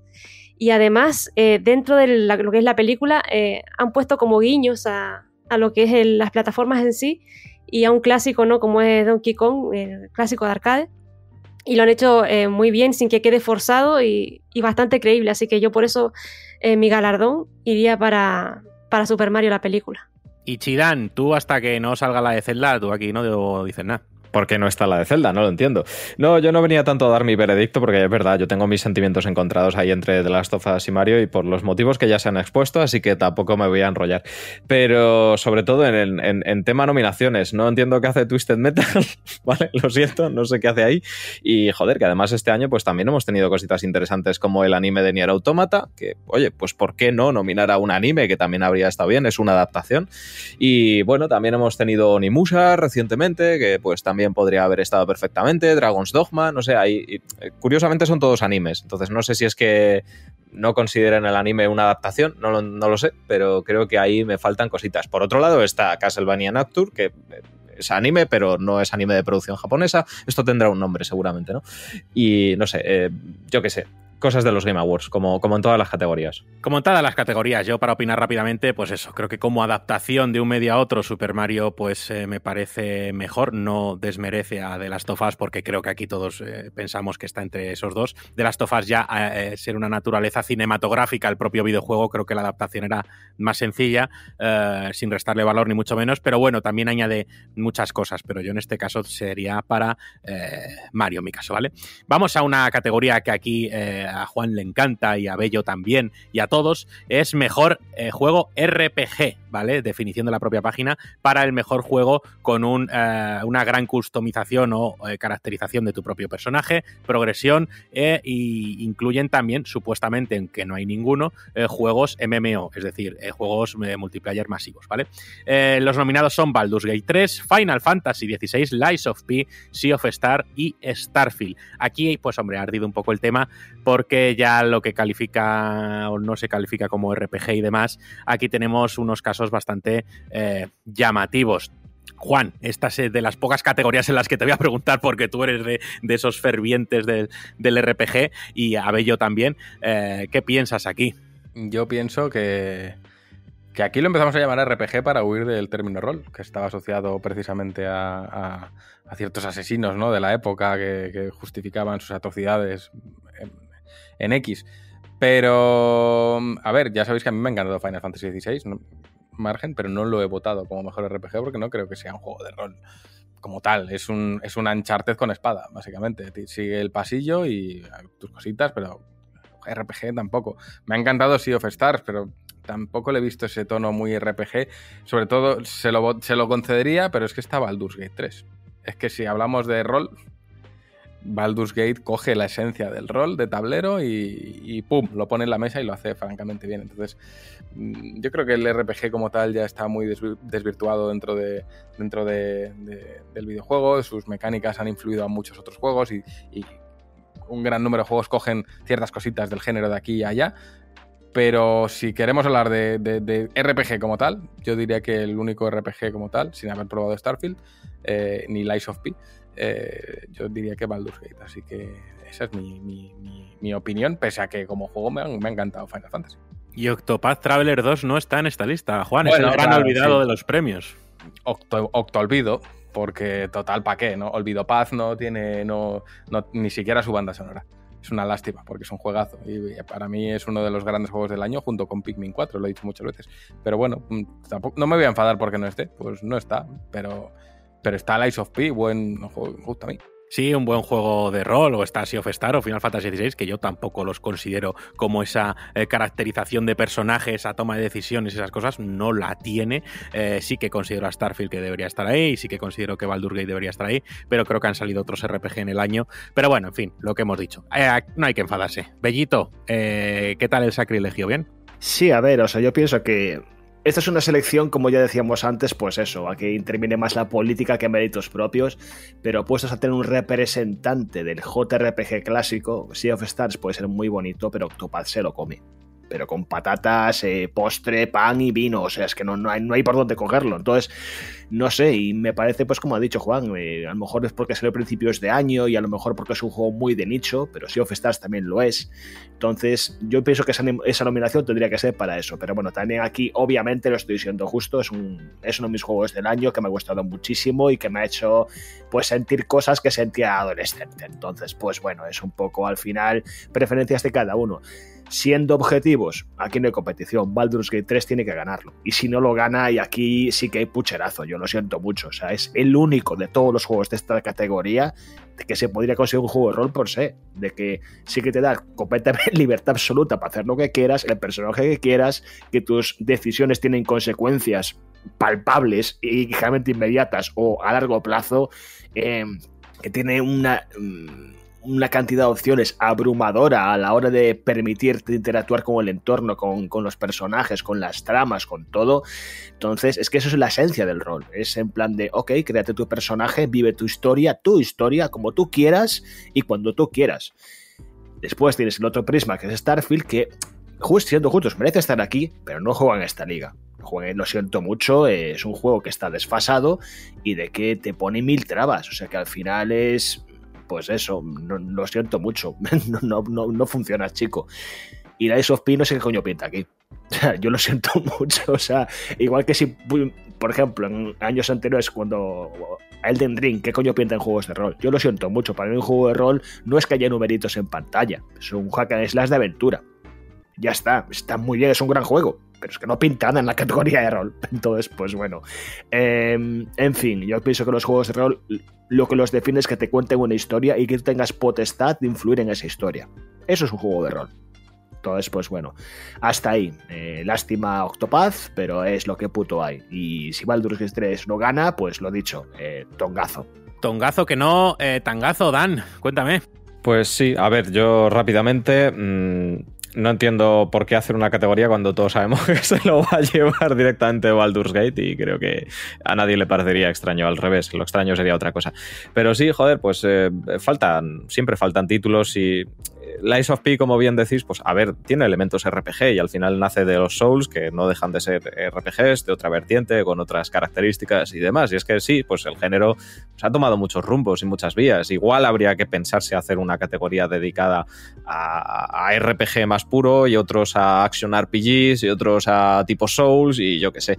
Pero eh, sí, una vez más, aquí la ausencia de Octopath me parece brutal, pero recalcar que es que Octopath, y me adelanto un poco si me permitís, que no esté bueno, que no esté en ninguna nominación, pero que no haya aparecido aquí me parece raro, pero que no haya aparecido tampoco en Mejor Banda Sonora me parece raro. Y que no haya parecido tampoco el mejor diseño artístico, me parece raro. Bueno, en fin, cosas que pasan, pero ya sabéis cómo son los Game Awards. Que por otro lado, pues todos los juegos que están ahí, pues han salido medianamente bien o de alguna forma merecen estar ahí, que eso también es así. Pues totalmente, Dan. Eh, al final, que un juego tenga mecánicas de eh, un género no lo hace del género. Es como si decir que Mario Kart es un shooter porque disparas conchas. No, no, no, no es así. Pero bueno, en fin. Eh, Yugi, eh, rápidamente para seguir, que, que tenemos aquí plancha. Bueno, rápidamente, eh, pues yo diría, iba a decir de hecho que en esta categoría, al margen de las ausencias, y como es el único que he jugado, eh, se lo daría a Ace of P. Porque bueno, si A consideramos, si consideramos eh, un RPG, un juego en el que puedes personalizar al personaje, Lies of P dentro de que está dentro de los juegos tipo Souls, me parece que es un, para mí destaca en este sentido, Eh, bueno, porque tienes lo del, lo del brazo, tienes también lo de poder, bueno, aparte de subir de nivel, tienes también lo del órgano AP que te da como ha- habilidades pasivas. Me parece que, que en ese sentido, ya lo he dicho muchas veces, facilita o te da muchas opciones para que la experiencia pues sea más, más gratificante y te facilite un poco dentro de su dificultad. Y por otra parte, bueno, ya si consideramos eh, el tema de los RPG, ya, ya sería un debate muy largo. Mm, hay gente que considera, por ejemplo, Zelda Breath of the Wild un RPG. Eh, y por esta norma también a lo mejor se podría incluir incluso Like a Dragon Ising, ¿no? Que no está, porque también es un personaje que puede subir de nivel y demás.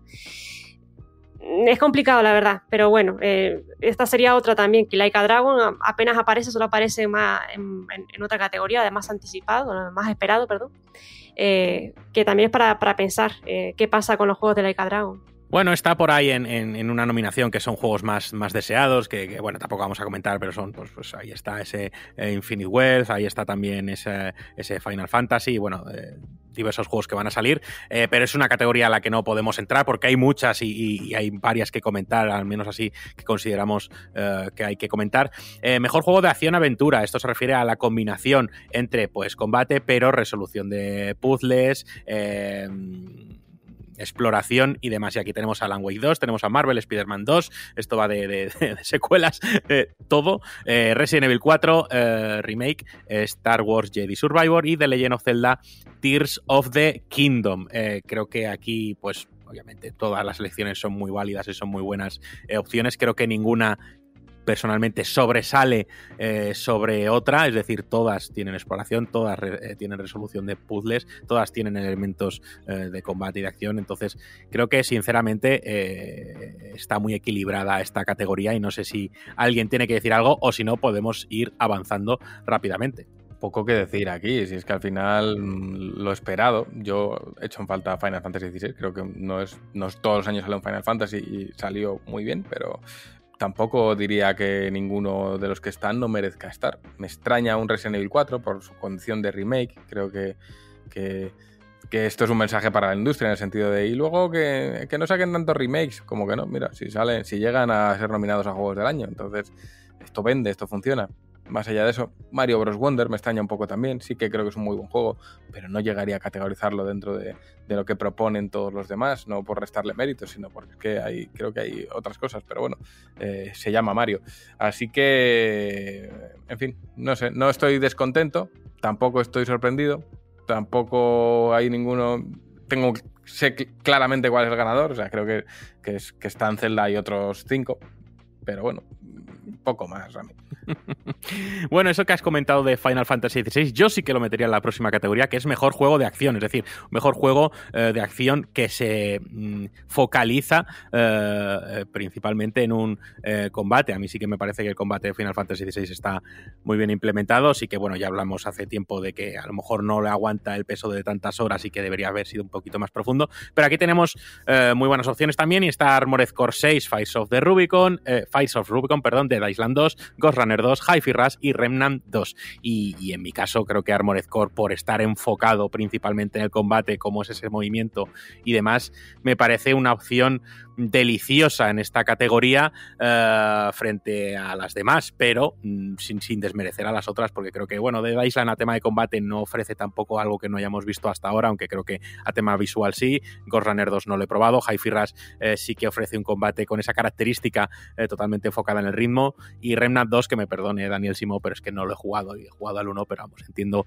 estas nominaciones. Si os parece, vamos a ir pasando eh, por otra, y es eh, mejor juego independiente que este ha traído eh, cola por uno de los eh, nominados, y es que, bueno, está nominado Cocoon, eh, os lo recomiendo, está, y aquí está el, el, chiquit de la cuestión, que es Dave the Diver, que es este juego que con estética pixel art pues eh, viene desarrollado por una matriz coreana, si yo no recuerdo mal, que bueno, que factura bastantes millones de dólares al año, eh, o billones incluso, y bueno, esto viene a hacer reflexionar a la gente que no una estética pixelar significa que detrás no haya dinero, porque entonces eh, apaga y vámonos. También tenemos aquí a Dredge, un gran juego que os recomiendo, Sea of Stars, y Viewfinder, un juego de puzzles y perspectiva que la verdad es que ha dado mucho, mucho, mucho que hablar. Así que bueno, una categoría que yo sinceramente creo que los cinco son cinco eh, juegazos y yo tendría problemas para decidir porque he jugado Cocoon, he jugado Dredge, he jugado Sea of Stars y he visto Day the Diver y he visto Viewfinder y creo que todos me parecen muy buenas elecciones, eh, con la excepción de que Day the Diver pues no es un juego independiente, pero bueno, la barrera, si tenemos problemas para calificar los juegos por RPG o no, eh, cuando un juego es indie o no, ese es, ese es otro debate en el que yo a día de hoy eh, muchas veces eh, alucino, incluso en la música indie. ¿Cómo que música indie llenas estadios con 60.000 personas? ¿Qué es indie entonces? Indie no es un género, indie es una, eh, unas capacidades que tienes como estudio, como creador, de no llegar o no utilizar los cauces habituales de distribución, de publicación y de marketing que los demás, porque eres un- al- eh, una empresita, un creador o un lo que sea más pequeño. Pero joder, eh, es que ya se me ha derivado en juegos. Si es pixelar y, vale 30 euros, pues es un indie. Y creo que no es así. Indie es eh, ni más ni menos que de dónde vienen tus cauces de financiación. ¿GTM es independiente? Sí, porque nuestro cauce de financiación es los lectores. Punto pelota.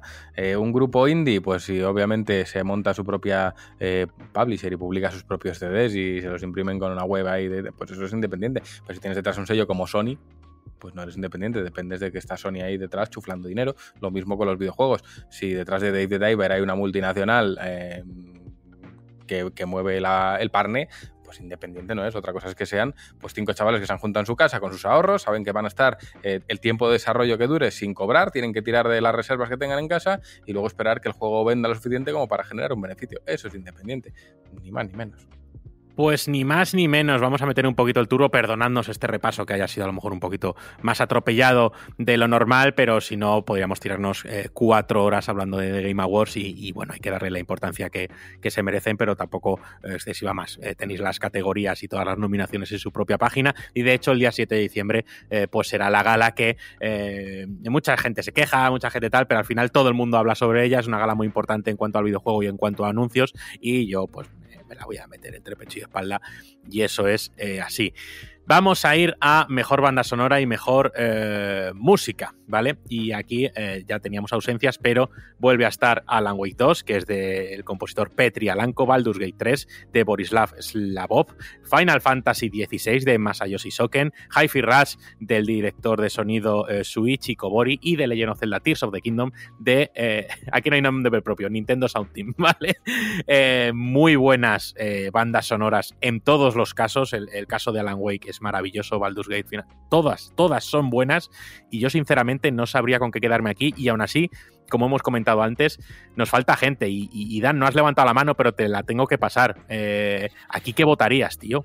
Bueno, yo lo tengo eh, clarísimo. Ah, ya, bueno, ya. Es que a quién pregunto yo también, me cago en Es que como se te ocurre, no, pero tengo mis razones. O sea, quiero decir, sí, soy un puto fanboy de Zelda.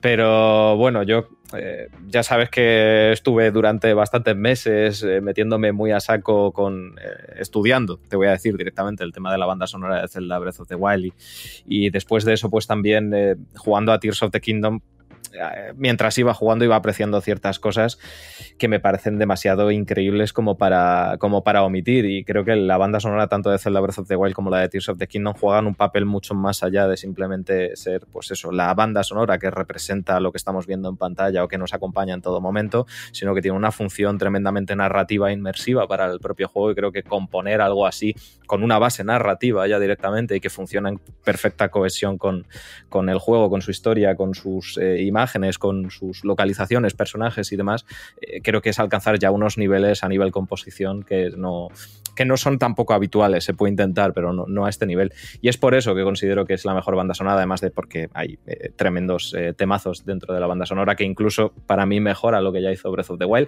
pero es verdad, eh, este año a nivel banda sonora no está Octopath, no lo entiendo, pero hemos tenido bandas sonoras brutales, Final Fantasy XVI con esa banda sonora adaptativa milimétrica, me parece también una cosa muy, muy, muy, muy bestia. Hi-Fi Rise tenía que estar, evidentemente, porque creo que lo que hace también es hacer un elemento interactivo con, la música y hacerlo de una manera que sea, digamos, eh, para todo el mundo, y eso creo que tampoco es fácil de conseguir. A la vista está que los juegos rítmicos no siempre funcionan para todos, y Hi-Fi Rush sí. Y pues no sé, un año tremendamente complicado en esto. Y efectivamente, yo sigo con Alan Wake 2 ahí. Y al igual que con el primero, la banda sonora de este Alan Wake 2 es una absoluta virguería que también considero que tiene eh, tremendos elementos narrativos que, expresan directamente parte de la, historia, incluso de una manera casi inconsciente. O sea, se ha jugado mucho con la, con la psicología de, la banda sonora y creo que eso también tiene un mérito brutal. Entonces, realmente sí, para mí sería eh, Tears of the Kingdom, pero creo que eh, cualquiera que, gane aquí eh, seguramente está bien elegido. Y seguimos con premio a mejor narrativa, ¿vale? No hace falta explicar esto, es mejor, mejor desarrollo e incluso la propia historia del juego. Alan Wake 2, Baldur's Gate 3, Cyberpunk 2077, Phantom Liberty, Final Fantasy XVI y Marvel's Spider-Man Dos, eh, Juan sigue sin estar Octopath ni Lost Odyssey. Ni Lost Odyssey, ni Sonic, pero...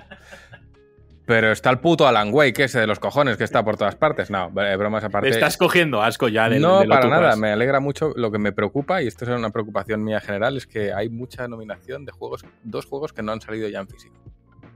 Y esto es... se están empezando a hacer juegos muy buenos, que están vendiendo muy bien y que están demostrando que no necesitan distribución física. Y, va totalmente en contra de mis creencias, pero luego, luego ah, es, mentira. Mirad qué edición más buena a 100 euros, ahora os la vais a comprar, cabrones. Y todo el mundo a pasar por caja porque el juego es bueno. Entonces, han descubierto el método que, venían haciendo los indies. Y esto los indies lo hacen primero y luego llegan los grandes y lo hacen detrás. Sale primero en digital, que va bien, bueno, pues ya lo saco en físico. Pues esto es exactamente igual. Va bien, pues ya lo saco en físico. Entonces, pero bueno, em, al margen, mejor narrativa, si entendemos narrativa, el cómo contar una historia, creo que no, he terminado Baldur's Gate, no he jugado a Alan Wake, no he jugado a Cyberpunk, no he jugado a Marvel Spider-Man. ¿Cómo cuenta la historia de Final Fantasy? Como siempre, o sea, no, no se vuelve loco en la narrativa, no, no, no trabaja en elipsis, ni, ni, ni, ni, te, ni te oculta en todo momento un punto de vista que luego discurre, o sea, no, no, no, inventa la rueda. No sé cómo lo contará Baldur's Gate, supongo que el que lo tiene más difícil es Baldur's Gate porque hace de tu historia de cómo lo juegues tu historia y que tenga sentido podría ser Baldur's Gate o podrían ser Alan Wake 2, que, lo que he oído son absolutas maravillas y, revitaliza un género que en el que no era fácil hacerlo. O sea que yo diría que estará entre los dos primeros. A falta de que obviamente entre Autopath o Pikmin bueno y lo, se lo afino. Dan, aquí no está nominado Zelda, no hace falta que levante la mano. Cuéntame. Y qué vergüenza eso, ¿eh? Pues eh, Alan Wake 2 de calle. Eh, pero de calle. Creo que pocos juegos hemos visto a nivel narrativo tan potentes como Alan Wake en, mucho tiempo. La, movida de mezclar dos historias que sean una absoluta paranoia, que se cohesionen, que el jugador tenga libertad, que todo tenga coherencia a pesar de ello, me parece de una complejidad tremenda. Eh. Creo que lo de Alan Wake 2 es de estudio directamente. Y de hecho, no son pocos los artículos que, han ido saliendo desde, desde que tenemos Alan Wake 2 en el mercado acerca de cómo ha elevado la narrativa en el mundo de los videojuegos. Es que es David Lynch, pero bien. es increíble. Bueno, vamos a meter el turbo y, vamos a ir con el juego del año, ¿vale? Hay muchas categorías, como hemos dicho, pero tenemos mucho podcast que hacer y muchas cosas que hacer eh, detrás del podcast. Así que, bueno, eh, perdonadme esos te repaso muy por encima. Nos hemos dejado fuera eh, mejor dirección, mejor dirección de arte, mejor interpretación. Nos hemos dejado fuera un montón de categorías, pero bueno, no, no, podemos abordarlas todas. Os pedimos mil disculpitas. Juego del año, es decir, juego que reconoce que globalmente lo hace eh, por encima de, otros. Y, bueno, nombres que venimos viendo repetidos en, muchas categorías. Alan Wake 2 de Remedy y Epic Games. Baldur's Gate 3 de Larian Studios. Marvel's Spider-Man 2 de Insomniac. Y eh, eh, Sony Interactive Entertainment. Resident Evil 4, eh, este remake de Capcom. Super Mario Bros. Wonder de Nintendo y The Legend of Zelda Tears of the Kingdom de Nintendo. Nintendo ha conseguido meter dos juegos en mejor juego del año. Obviamente aquí a cada persona que ha disfrutado un juego muchísimo y esto no hace mejor o peor el juego, le faltarán opciones, esto puede ser verdad. Pero bueno, esto es lo que ha elegido supuestamente los expertos y, demás, ¿vale? No nos, no nos volvamos más locos. Decisión complicada. Yo no he jugado a todos los títulos, pero sí que reconozco la altísima calidad de estas seis nominaciones. Es que, joder, vaya seis juegos que hemos tenido en uno de los mejores años y de los peores a la vez, lo decíamos podcast atrás, para el mundo de, los videojuegos con tanto lanzamiento. Sí que eh, vemos que, también en cierta medida los juegos que salen la primera mitad del año, con obviamente excepciones como Zelda, eh, se les suele olvidar un poquito más y se tienen más en cuenta los juegos que salen, pues eso, de septiembre a noviembre, suelen ser más considerados. No estoy quitando eh, su calidad, pero es algo que, que sucede. Así que mejor juego del año. Aquí no hay que votar, no objetivamente, hay que, votar con, con lo que el corazón, con lo que a ti te apetezca. A mí el que más me ha gustado es este, o el que yo únicamente jugaba es este. Pues este por mis cojones y o por mi em, figa y punto. Así que bueno, Juanpe, eh, para ti, mejor juego del año. A ver, yo aquí eh, tengo varios pensamientos. Para empezar, voy a decir que mi juego del año es Marvel's Spider-Man 2. Porque, entre otras cosas, de los seis nominados que hay, solo he podido jugar a The Legend of Zelda, Tears of the Kingdom y Marvel's Spider-Man 2. Y creo que Tears of the Kingdom está por debajo de lo que consiguió Breath of the Wild. Y Marvel's Spider-Man 2 sí que supera a, su anterior eh, juego. Por lo tanto, y porque es los que he jugado, pues eh, me quedo con Marvel's Spider-Man. Sigo pensando, eh, a ver, es, el primer año que con respecto a los anteriores, que mm, más o menos menos me chirría eh, la selección de juegos. Sigo pensando que hay demasiados nominados, ¿vale? Eh, creo que la, la, criba debería ser mayor, es decir, si los medios internacionales, nacionales e internacionales que participan en esta, en esta em, selección y tienen que dar sus votos, eh, o luego por lo menos la organización para la hora de contabilizarlos, creo que deberían dejarlos en como mucho cuatro juegos seleccionados o, tres. Sé que es complicado y más este año, pero aquí es cuando hay que más, más que devanarse los, los sesos. La presencia, la presencia de Resident Evil 4, eh, al ser un remake, yo estoy eh, en la filosofía de darle un, juego del año a un remake. Tengo mis, mis, mis dudas ¿no? al respecto. Luego, la historia ha demostrado que se pueden hacer trabajos muy buenos como ese en Resident Evil 2 Remake, que además se convirtió, creo, en juego del año en, 2019. Por lo tanto, eh, pueden demostrar que se puede hacer un gran trabajo. Pero sí que creo que eh, darle un espacio a un remake de. Eh, a una entrega que es nueva, aunque sea una secuela, o a un juego completamente nuevo, porque en realidad eh, aquí estamos ante secuelas o nuevas entregas de sagas ya consagradas, por lo que ninguno se, salvaría de ser cribado del tirón ante una IP completamente nueva. Pero dejando eso a un lado, em, también me llama la atención el hecho de que si no son Mario o Zelda, ningún juego de Nintendo es capaz de acceder a la categoría de juego del año. Y me sorprende porque al final esto no es una selección que hace de Game Awards, sino que al final se cuenta con una, un, amplio abanico de medios internacionales eh, que seleccionan sus juegos del año, ¿no? Y, es como que hay cierta barrera, y esto ya tiro piedras sobre mi, mi, propio tejado, que somos la prensa, ¿no? A evaluar o valorar eh, a juegos de Nintendo de gran calidad que no sean Super Mario Bros. Wonder o The Legend of Zelda Tears of the Kingdom. Desconozco el proceso de selección, ¿vale? Que hay interno. A lo mejor me estoy columpiando. Pero mm, esto ya lo hemos comentado anteriormente. No hemos visto fuera de Mario y fuera de Zelda eh, a juegos de Nintendo en la categoría de juego del año. Puede ser que haya habido entregas en las que obviamente estas eh, lo que haya ofrecido Nintendo no esté a la altura de juego del año, pero hay otras en las que yo creo que sí, ¿no? Yo hubiese puesto a ese Luigi's Mansion 3 en la categoría de juego del año sin dudarlo y no estuvo, ¿no? Eh, por lo tanto, mm, me, genera, me genera estas dudas y que Nintendo no tiene otra opción de que si no saca un Mario o, saca un Zelda, de no poder optar a, juego del año. Y ya está, mi juego del año va a ser Spider-Man 2. Pues ole, y, la verdad es que reflexiones muy, muy interesantes, Juanpe, sí señor. Eh, bueno, eh, Juan, Lost Odyssey, juego del año. A ver, Lost Odyssey posiblemente sea el juego del año. Y el que no lo haya jugado. Si lo juegas este año es tu juego del año, ¿no? Sí, totalmente. Y además es que no que sé, ¿para qué vas a jugar a Mario? Si ya sabes lo que vas a hacer. juegalos todo, dice, vas a decir, ahí va, RPG bueno, sí. Pero no, oye, que igual Final Fantasy, no, Final Fantasy no es un RPG. Los todo dice, sí. Pero bueno, eh, al margen, yo antes me he colado de categoría, estábamos hablando y yo he dicho, no, claro, ganador de Zelda, y yo estaba ahí ya rumiando y cagándome en el CEO de Take Two. Pero mm, ahora sí estamos en la categoría, insisto, el claro ganador es Zelda, no es mi ganador. Coincido mucho con lo que ha dicho Juanpe, creo que el juego es muy bueno, no se puede negar, eh, alcanza la excelencia. Sí que es cierto que a mi parecer tampoco supera a Breath of the tampoco creo que esté por debajo, está en la línea. Claro, si una continuación está en la línea, mmm, no, en cambio, supongo, yo no he jugado a Marvel Spider-Man 1 ni al 2, supongo que si lo ha superado, bien.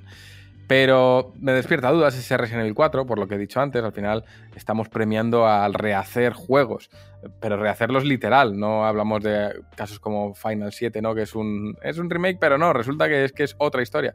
No, esto es una recreación real y no le quito mérito, pero tanto como para ser juego del año, partes desde unas bases ya bastante consolidadas y, y de éxito probado. O sea, no, no, no, es. Ninguno de los otros juegos, salvo Zelda y Mario, más o menos, parten de una base de éxito probado. Eh, todos intentan proponer algo nuevo. Para mí es muy difícil elegir un juego del año. he, podido disfrutar de Zelda, de Mario Bros. Wonder, estoy jugando a Baldur's Gate. Así que bueno, yo votaría por votar, es que me da mucha pereza, votaría Baldur's Gate, fíjate, por lo, que, por lo poco que me ha propuesto en ese par de horas que he jugado, he flipado, para mí es algo totalmente nuevo y que me lleva a aquellas épocas de, tablero y dado, eh, y si no, posiblemente The Legend of Zelda, que seguro que gana, vamos, está, está garantizado, a pesar de que, bueno, ya sabemos, aquí gana el que más votos recibe y el que más votos recibe es el que más ha sido jugado. Es así, no significa que sea el, que más calidad tiene, sino que es que por pura estadística, si de cada 100 personas que han jugado a Zelda, una ha jugado a Alan Wake, aunque todas las que han jugado a ambos juegos voten a Alan Wake, seguirá ganando Zelda. Entonces eso es matemáticas básicas, Rami. Matemáticas básicas. Yo, mm, por mi lugar, sí que tendría razones para dejar a, varios juegos fuera, pero bueno, desde mi prisma de percepción, es decir, eh, a casi todos. Es que me quedaba con Baldur's Gate 3 y Alan Wake 2 y no hago de menos a ninguno de los juegos eh, que no he mencionado porque, porque no, y son enormes juegos, pero pero bueno, los veo como, como propuestas mucho más frescas y novedosas eh, respecto a sus anteriores entregas y porque todo esto va de secuelas. o sea, es que esto es increíble.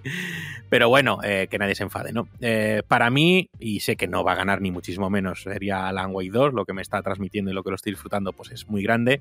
Me encantaría que se lo llevara a Baldur's Gate 3 y que diera un golpe sobre la mesa sobre el género y sobre la manera de hacer un videojuego. Eh, no tengo tan seguro de que se lo vaya a llevar Zelda, fíjate, eh, aunque todo el mundo lo ve muy claro, pero es darle mm, dos años a, la IP, a la misma IP, el juego del año y, bueno, sería, no digo que no merezca, pero que sería en plan eh, sonado. Resident Evil 4 lo disfruté muchísimo, pero y no, y no lo hago de menos por ser un remake, pero sí que considero que partes de una base muy buena, entonces si no vamos a ir haciendo remakes de Breath of the Wild hasta la extenuación y ganamos siempre el, premio de juego del año. Así que, bueno, lo dejo por ahí, pero de verdad, qué cantidad de juegos y aún así se han quedado muchísimos fuera, pero qué cantidad de juegos maravillosos ha habido este año y ya está. Y el juego del año, como si jugáis este año a, Sonic Knuckles, pues es vuestro juego del año y si lo habéis gozado, pues ya está. Eh, lo bueno es, debatir un poquito y reflexionar sobre estas nominaciones. Dan, eh, hostia, ¿tú qué dirías? Esto lo tienes complicado, ¿eh? Sí, bueno, además para un... Sí, bueno, No, a ver, quiero, quiero decir muchas cosas. ¿eh? eh para mí, sí, Zelda. Eh, creo que ahí no hay tu tía. Pero eh, muchísimas cosas que decir, porque esto daría para un debate largo, entonces hoy no tenemos tiempo. si os apetece más adelante, cuando ya salgan las nominaciones, podemos hacer un debate más extenso sobre qué juegos merecen, qué juegos no merecen, por qué este sí, este no. Yo, por ejemplo, no estoy de acuerdo en que Resident Evil 4 no mereciese estar ahí. Yo creo que sí lo merecería por ser un remake y es un full remake. Quiero decir, es un juego hecho desde cero y completamente nuevo, por mucho remake que sea. Es como si tenemos la adaptación de un libro, de una película o demás. Creo que al final no deja de ser una adaptación de una obra que ya existe. Y aparte de eso, pues eh, sí, año en el que tenemos una cantidad de títulos bestiales. Cualquiera que lo gane lo, lo, merece. Yo creo que va a ganar Baldur's Gate en los Game Awards. Creo que, que ese golpe sobre la la mesa lo va a dar. Y te digo por qué, porque recientemente también han sido los Golden Joystick Awards, que es, ahí sí que sí es 100% votación del público y ha ganado Baldur's Gate a mejor juego del año. Y en los Game Awards también hay votación del público, es verdad que solo cuenta un muy pequeño porcentaje, muy pequeño, pero me da la sensación de que conociendo a Jeff Kelly, sabiendo que Zelda Breath of the Wild ya ganó el GOTY en 2017, eh, sabiendo que los premios tiran más hacia el desarrollo occidental que el nipón y bueno, pues tantas otras mierdas de politiqueos, estoy bastante convencido de que lo va a llevar, lo va a llevar o bien Baldur's Gate u ojo, creo que esto te va a molar, Alan Wake 2. De hecho, creo que sería la gran sorpresa que lo ganase y creo que estaría justificado que pudiese ganar el premio a mejor juego del año. O sea, mmm, poca gente podría poner en duda que un juego como Alan Wake 2 merecería ganar el GOTY. Y sería pues como, otros años donde hemos tenido esa gran sorpresa como It Takes. Oye, ¿qué ha pasado? Eh?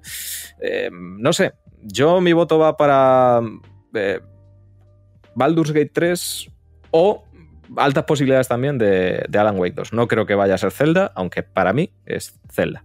Hostia, no, lo de Alan Wake es que no lo veo. es que no lo veo, pero bueno, y además es que es un juego que no ha jugado tanta gente. Es el menos jugado, creo, de esa lista incluso. Así que. Pero bueno, oye, eh, quién sabe. Eh, Yogi, para terminar. Bueno, muy brevemente, eh, ya que tenemos aquí a los nominados. Mmm, nunca se sabe lo que puede pasar. Eh, y lo digo por el año 2018, que me acuerdo que Red Dead Redemption 2 eh, estaba ganando en todas las categorías y al final lo ganó God of War en 2018. Así que bueno, eh, a saber si esto ocurre otra vez este año. Me estoy, me estoy, imaginando si se marcarán un Game Awards 2018 o no. Ya veremos. Juanpe, ¿algún apunte?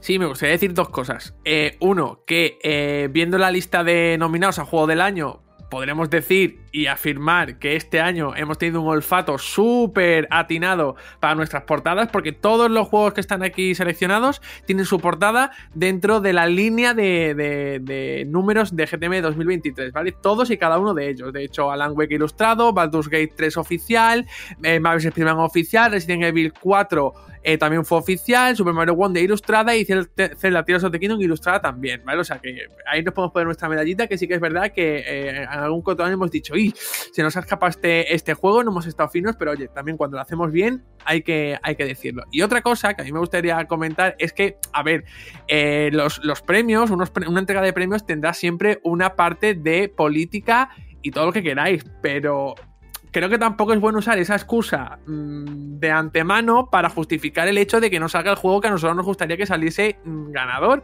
Lo digo porque, por ejemplo, eh, Dan puede tener mucha razón diciendo que pues eh, este elemento está presente y afecta a la hora de seleccionar los juegos que se, que se nominan y luego que ganan, pero por ejemplo, cuando Zelda Tears of the Kingdom, eh, perdón, Zelda Breath of the Wild estuvo nominado, ganó el, el premio juego eh, joder, el premio Juego del Año Desarrollo Japonés, el, el, año pasado mismamente ganó el Den Ring, que es también de desarrollo japonés. O sea que cuando hay un juego bueno y su calidad está por encima de, de, de, toda duda, pues independientemente del origen que tenga su, su desarrollo, pues terminan reconociéndole el, el, el, juego del año. Que de hecho yo ni siquiera voté a Elden Ring, no ahora mismo no recuerdo cuál fue y me quiero pegar God of War Ragnarok y, se le reconoció a Miyazaki el, y creo que no es la primera vez que lo gana, porque ahí está Sekiro, ahí está, no sé si algún Dark Souls se llevó el, juego de, del año y el Den Ring también, o sea que, está ahí, ¿eh? ojo. Bueno, pues yo creo que hasta aquí ha llegado los Game of the Year. Cuando sea la gala, pues hablaremos más en profundidad, seguramente le dediquemos el programa entero a ya comentar más los premiados que ha habido, anuncios y demás, pero por lo pronto yo creo que hasta aquí como prolegómenos está muy bien. Eh, nos toca dejaros con el melocotonazo, es verdad que esta semana veníamos con, bueno, hemos venido a este podcast con la lengua afuera, no sabíamos qué poner y yo justo me he encontrado hoy con un temita de estos que te recomienda el algoritmo. Ya cuando el algoritmo empieza a conocer tus gustos, te va recomendando temas. Y yo es verdad que últimamente estoy en plan eh, música muy tranquila para poder concentrarme. Eh, si me pongo un poco de tralla me desconcentro. Y, me he topado con un tema que creo que a todos os va a llegar un poco a la patata porque lo hemos escuchado todos. Y el que no lo haya escuchado es que lo ha escuchado hasta David Bisbal. No sé si has visto el vídeo de David Bisbal, lo ha escuchado pues hasta David Bisbal. Eh, y es, a ver si me sale el nombre porque el nombre tiene narices. Eh, Dan Dan, no sé cómo continúa, es la de Dragon Ball GT. Lamentable continuación, pero buen temazo, eh, reinterpretado por el Team 4. Así que dejamos el musicón. Eh, si estás en YouTube, no lo vas a poder escuchar, si no, sí. Y volvemos con el desvele final de Mascot Character. Así que nada, Javi, pincha musicón.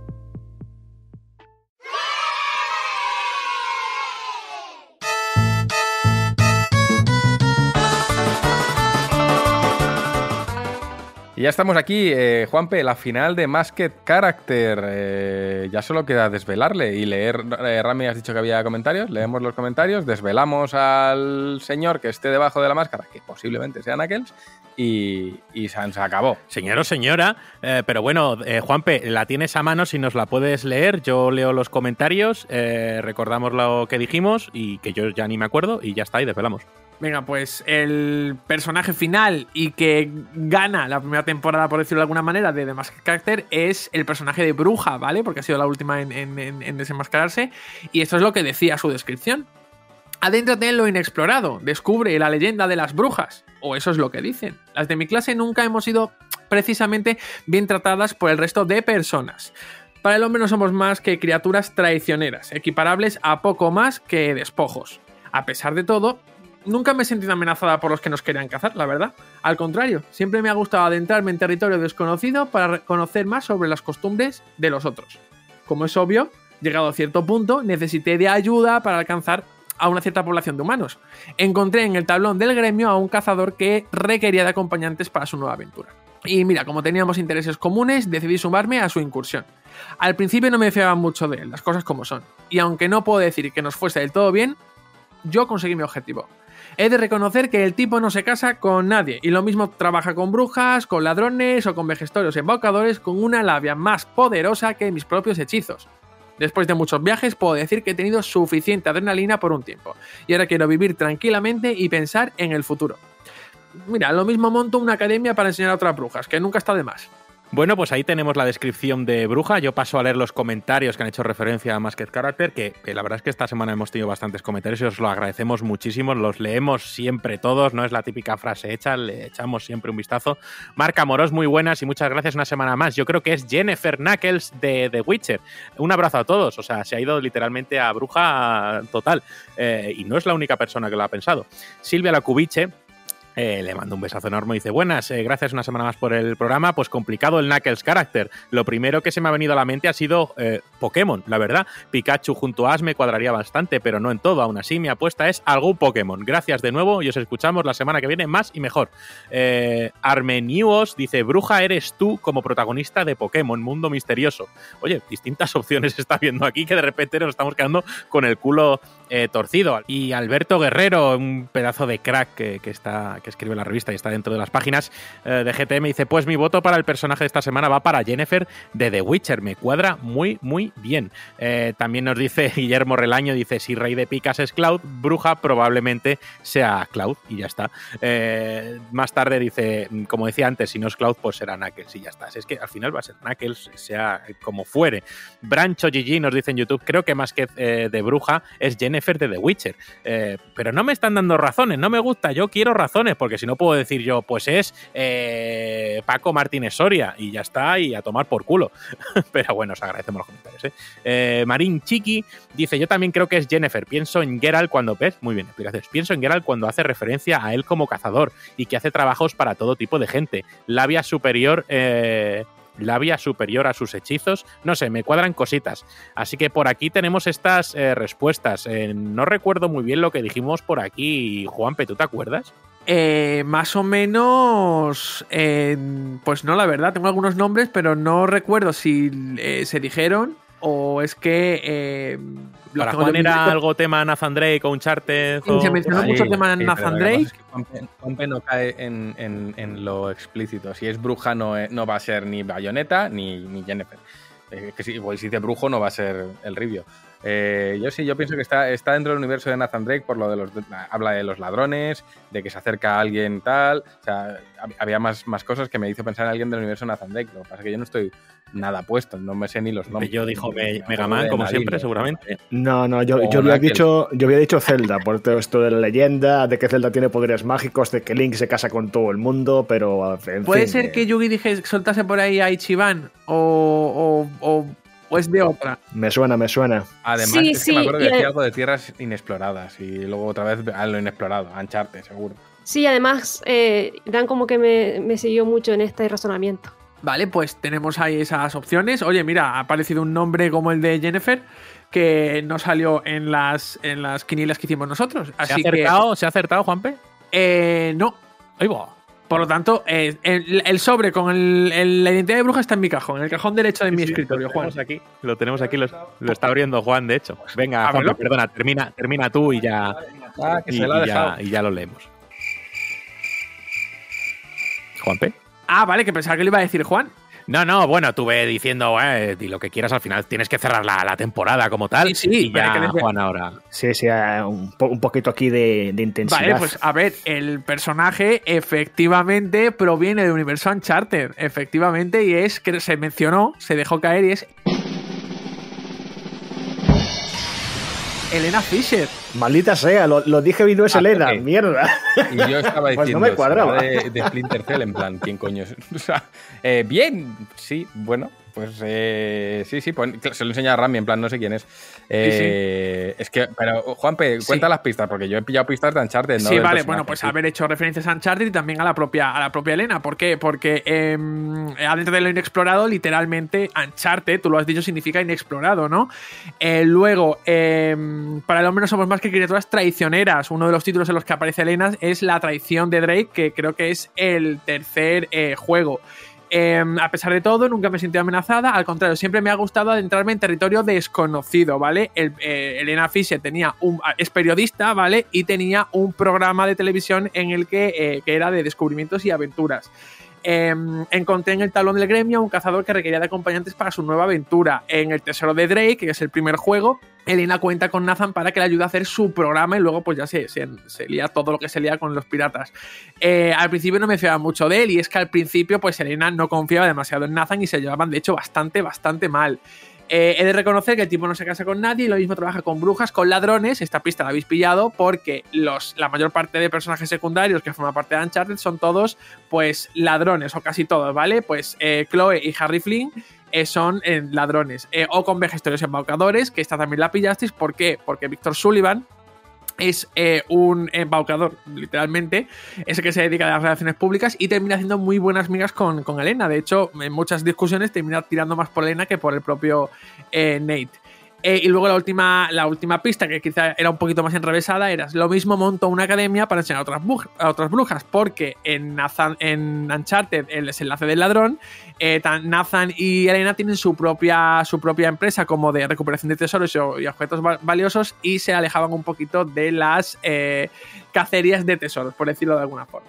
Así que esa era Elena, Elena Fisher, la ganadora vencedora bruja de esta primera temporada de The Masked Character.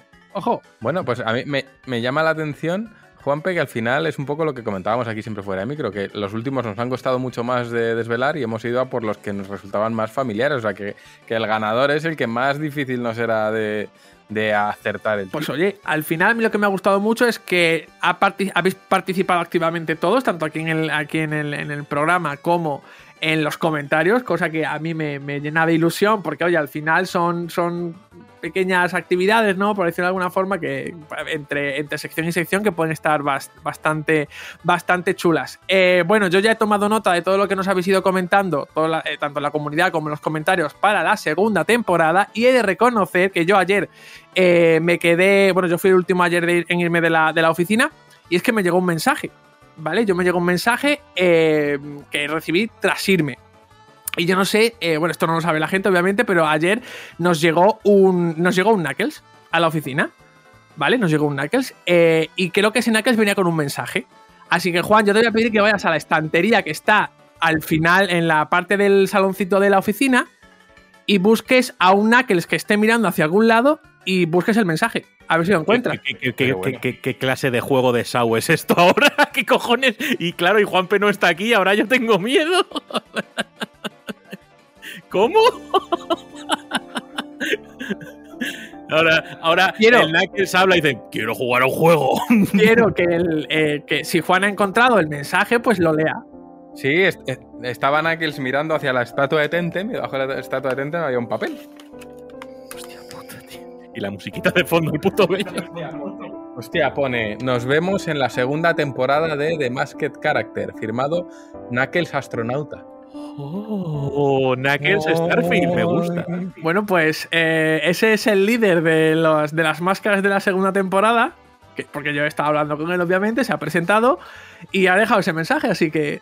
Ah, Ah, Knuckles astronauta. Es que imagínate un Knuckles asteroide, tío. Viene un Knuckles de tamaño luna a destruir el planeta. Me gusta mucho. Como la Eh, luna pues de nada, mejoras gracias a más, un knuckle gigante. Qué bueno. Nakoras más, tío. ahí en plan, te va a caer un Knuckles, bueno. que puede ser mejor. Eh, qué guay. Pues nada, gracias a todos. Yo, Juanpe, eh, esperando estoy a que nos sorprendas en la siguiente temporada. Y si os parece, paramos un segundito para tomar aire y ya volvemos con la recta final y os contamos a qué estamos jugando.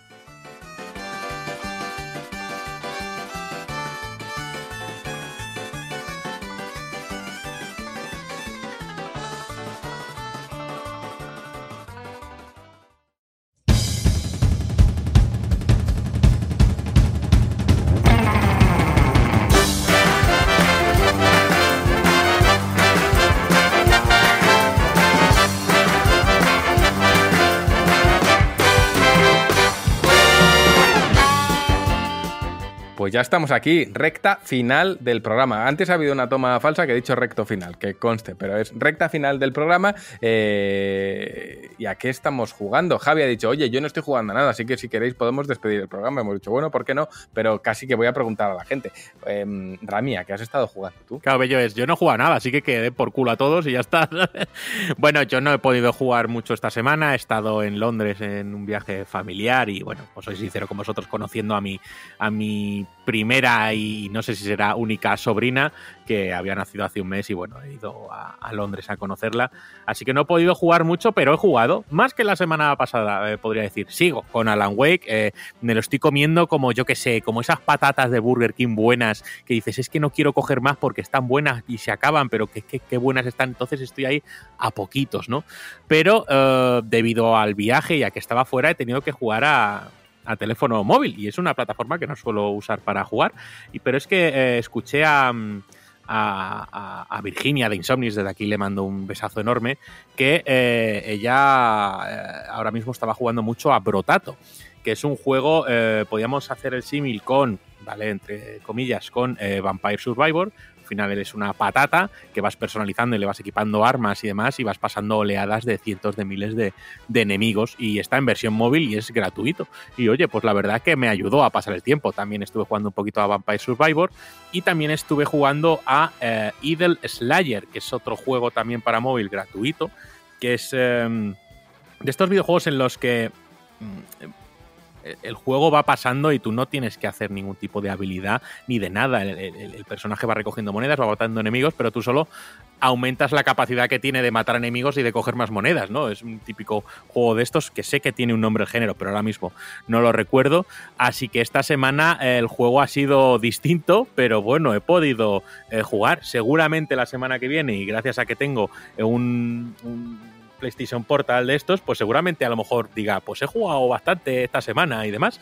Así que eso es lo que he jugado. Raro, pero oye, he jugado.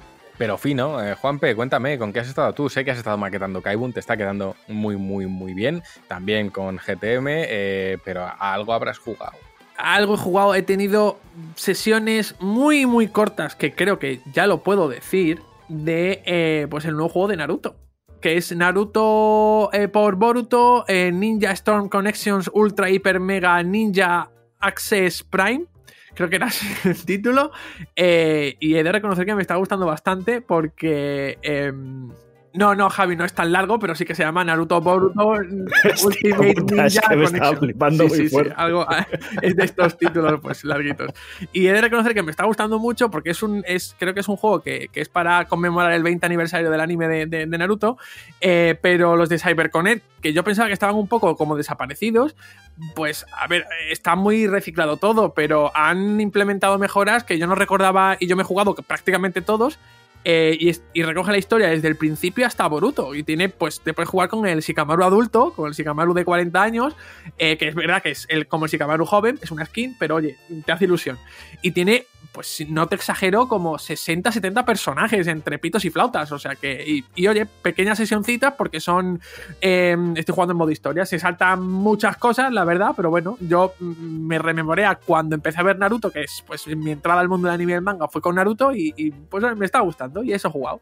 Bueno, pues ni tan mal. Yo reconozco, eh, luego voy con lo mío, pero sí que he empezado el juego. Lo que pasa es que me- lo he quitado en cuanto he visto tanto tutorial, un tutorial después de otro. Pues yo digo, pero si yo ya sé jugar a esto, así que lo he dejado porque digo, bueno, voy a seguir probando otros juegos con el Portal.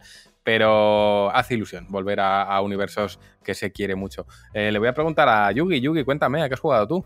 Pues yo esta semana estoy en modo bello. Voy a ser muy breve, no, no he jugado nada nuevo, solo he seguido con el Fire Emblem Engage y terminado Lapping. Y nada, esta semana soy muy time friendly en el, en el podcast. Ya diré la semana que viene. Pues turno de Dan, todo tuyo. Bueno, viene la chapa. No, es broma. Eh, rápidamente, he retomado Zelda.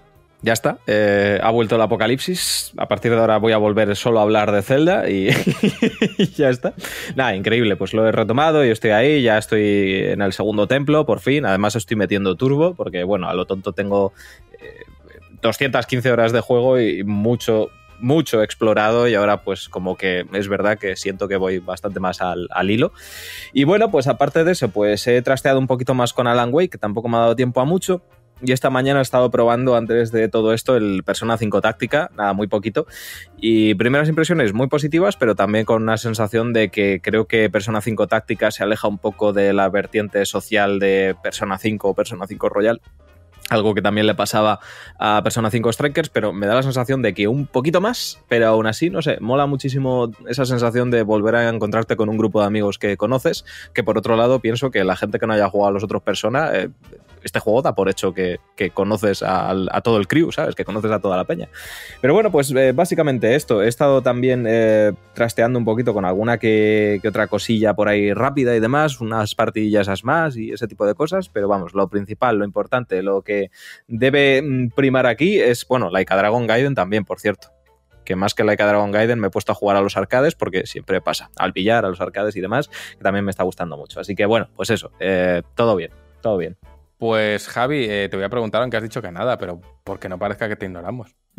nada, nada, nada, yo encantado de estar aquí. Yo estoy jugando a hacer esto y a que nos peleemos con las plataformas de grabación y, y todas las tonterías que soltamos aquí al final. Pero no, lo habitual, un poquito a Star, a Valley, un poquito a Honkai Star Rail, un poquito a Hades, pues eso, partidas esporádicas para matar el rato mientras estoy ocupado con otras cosas. Pero bueno, con ganas de ponerme ya por fin en dos, tres semanitas con otras alternativas. En cualquier caso, como he dicho, poco más. Poco más. Pues yo he seguido con Warcraft Rumble. Eh, ahí en los ratos muertos, muy divertido, a mí me gusta.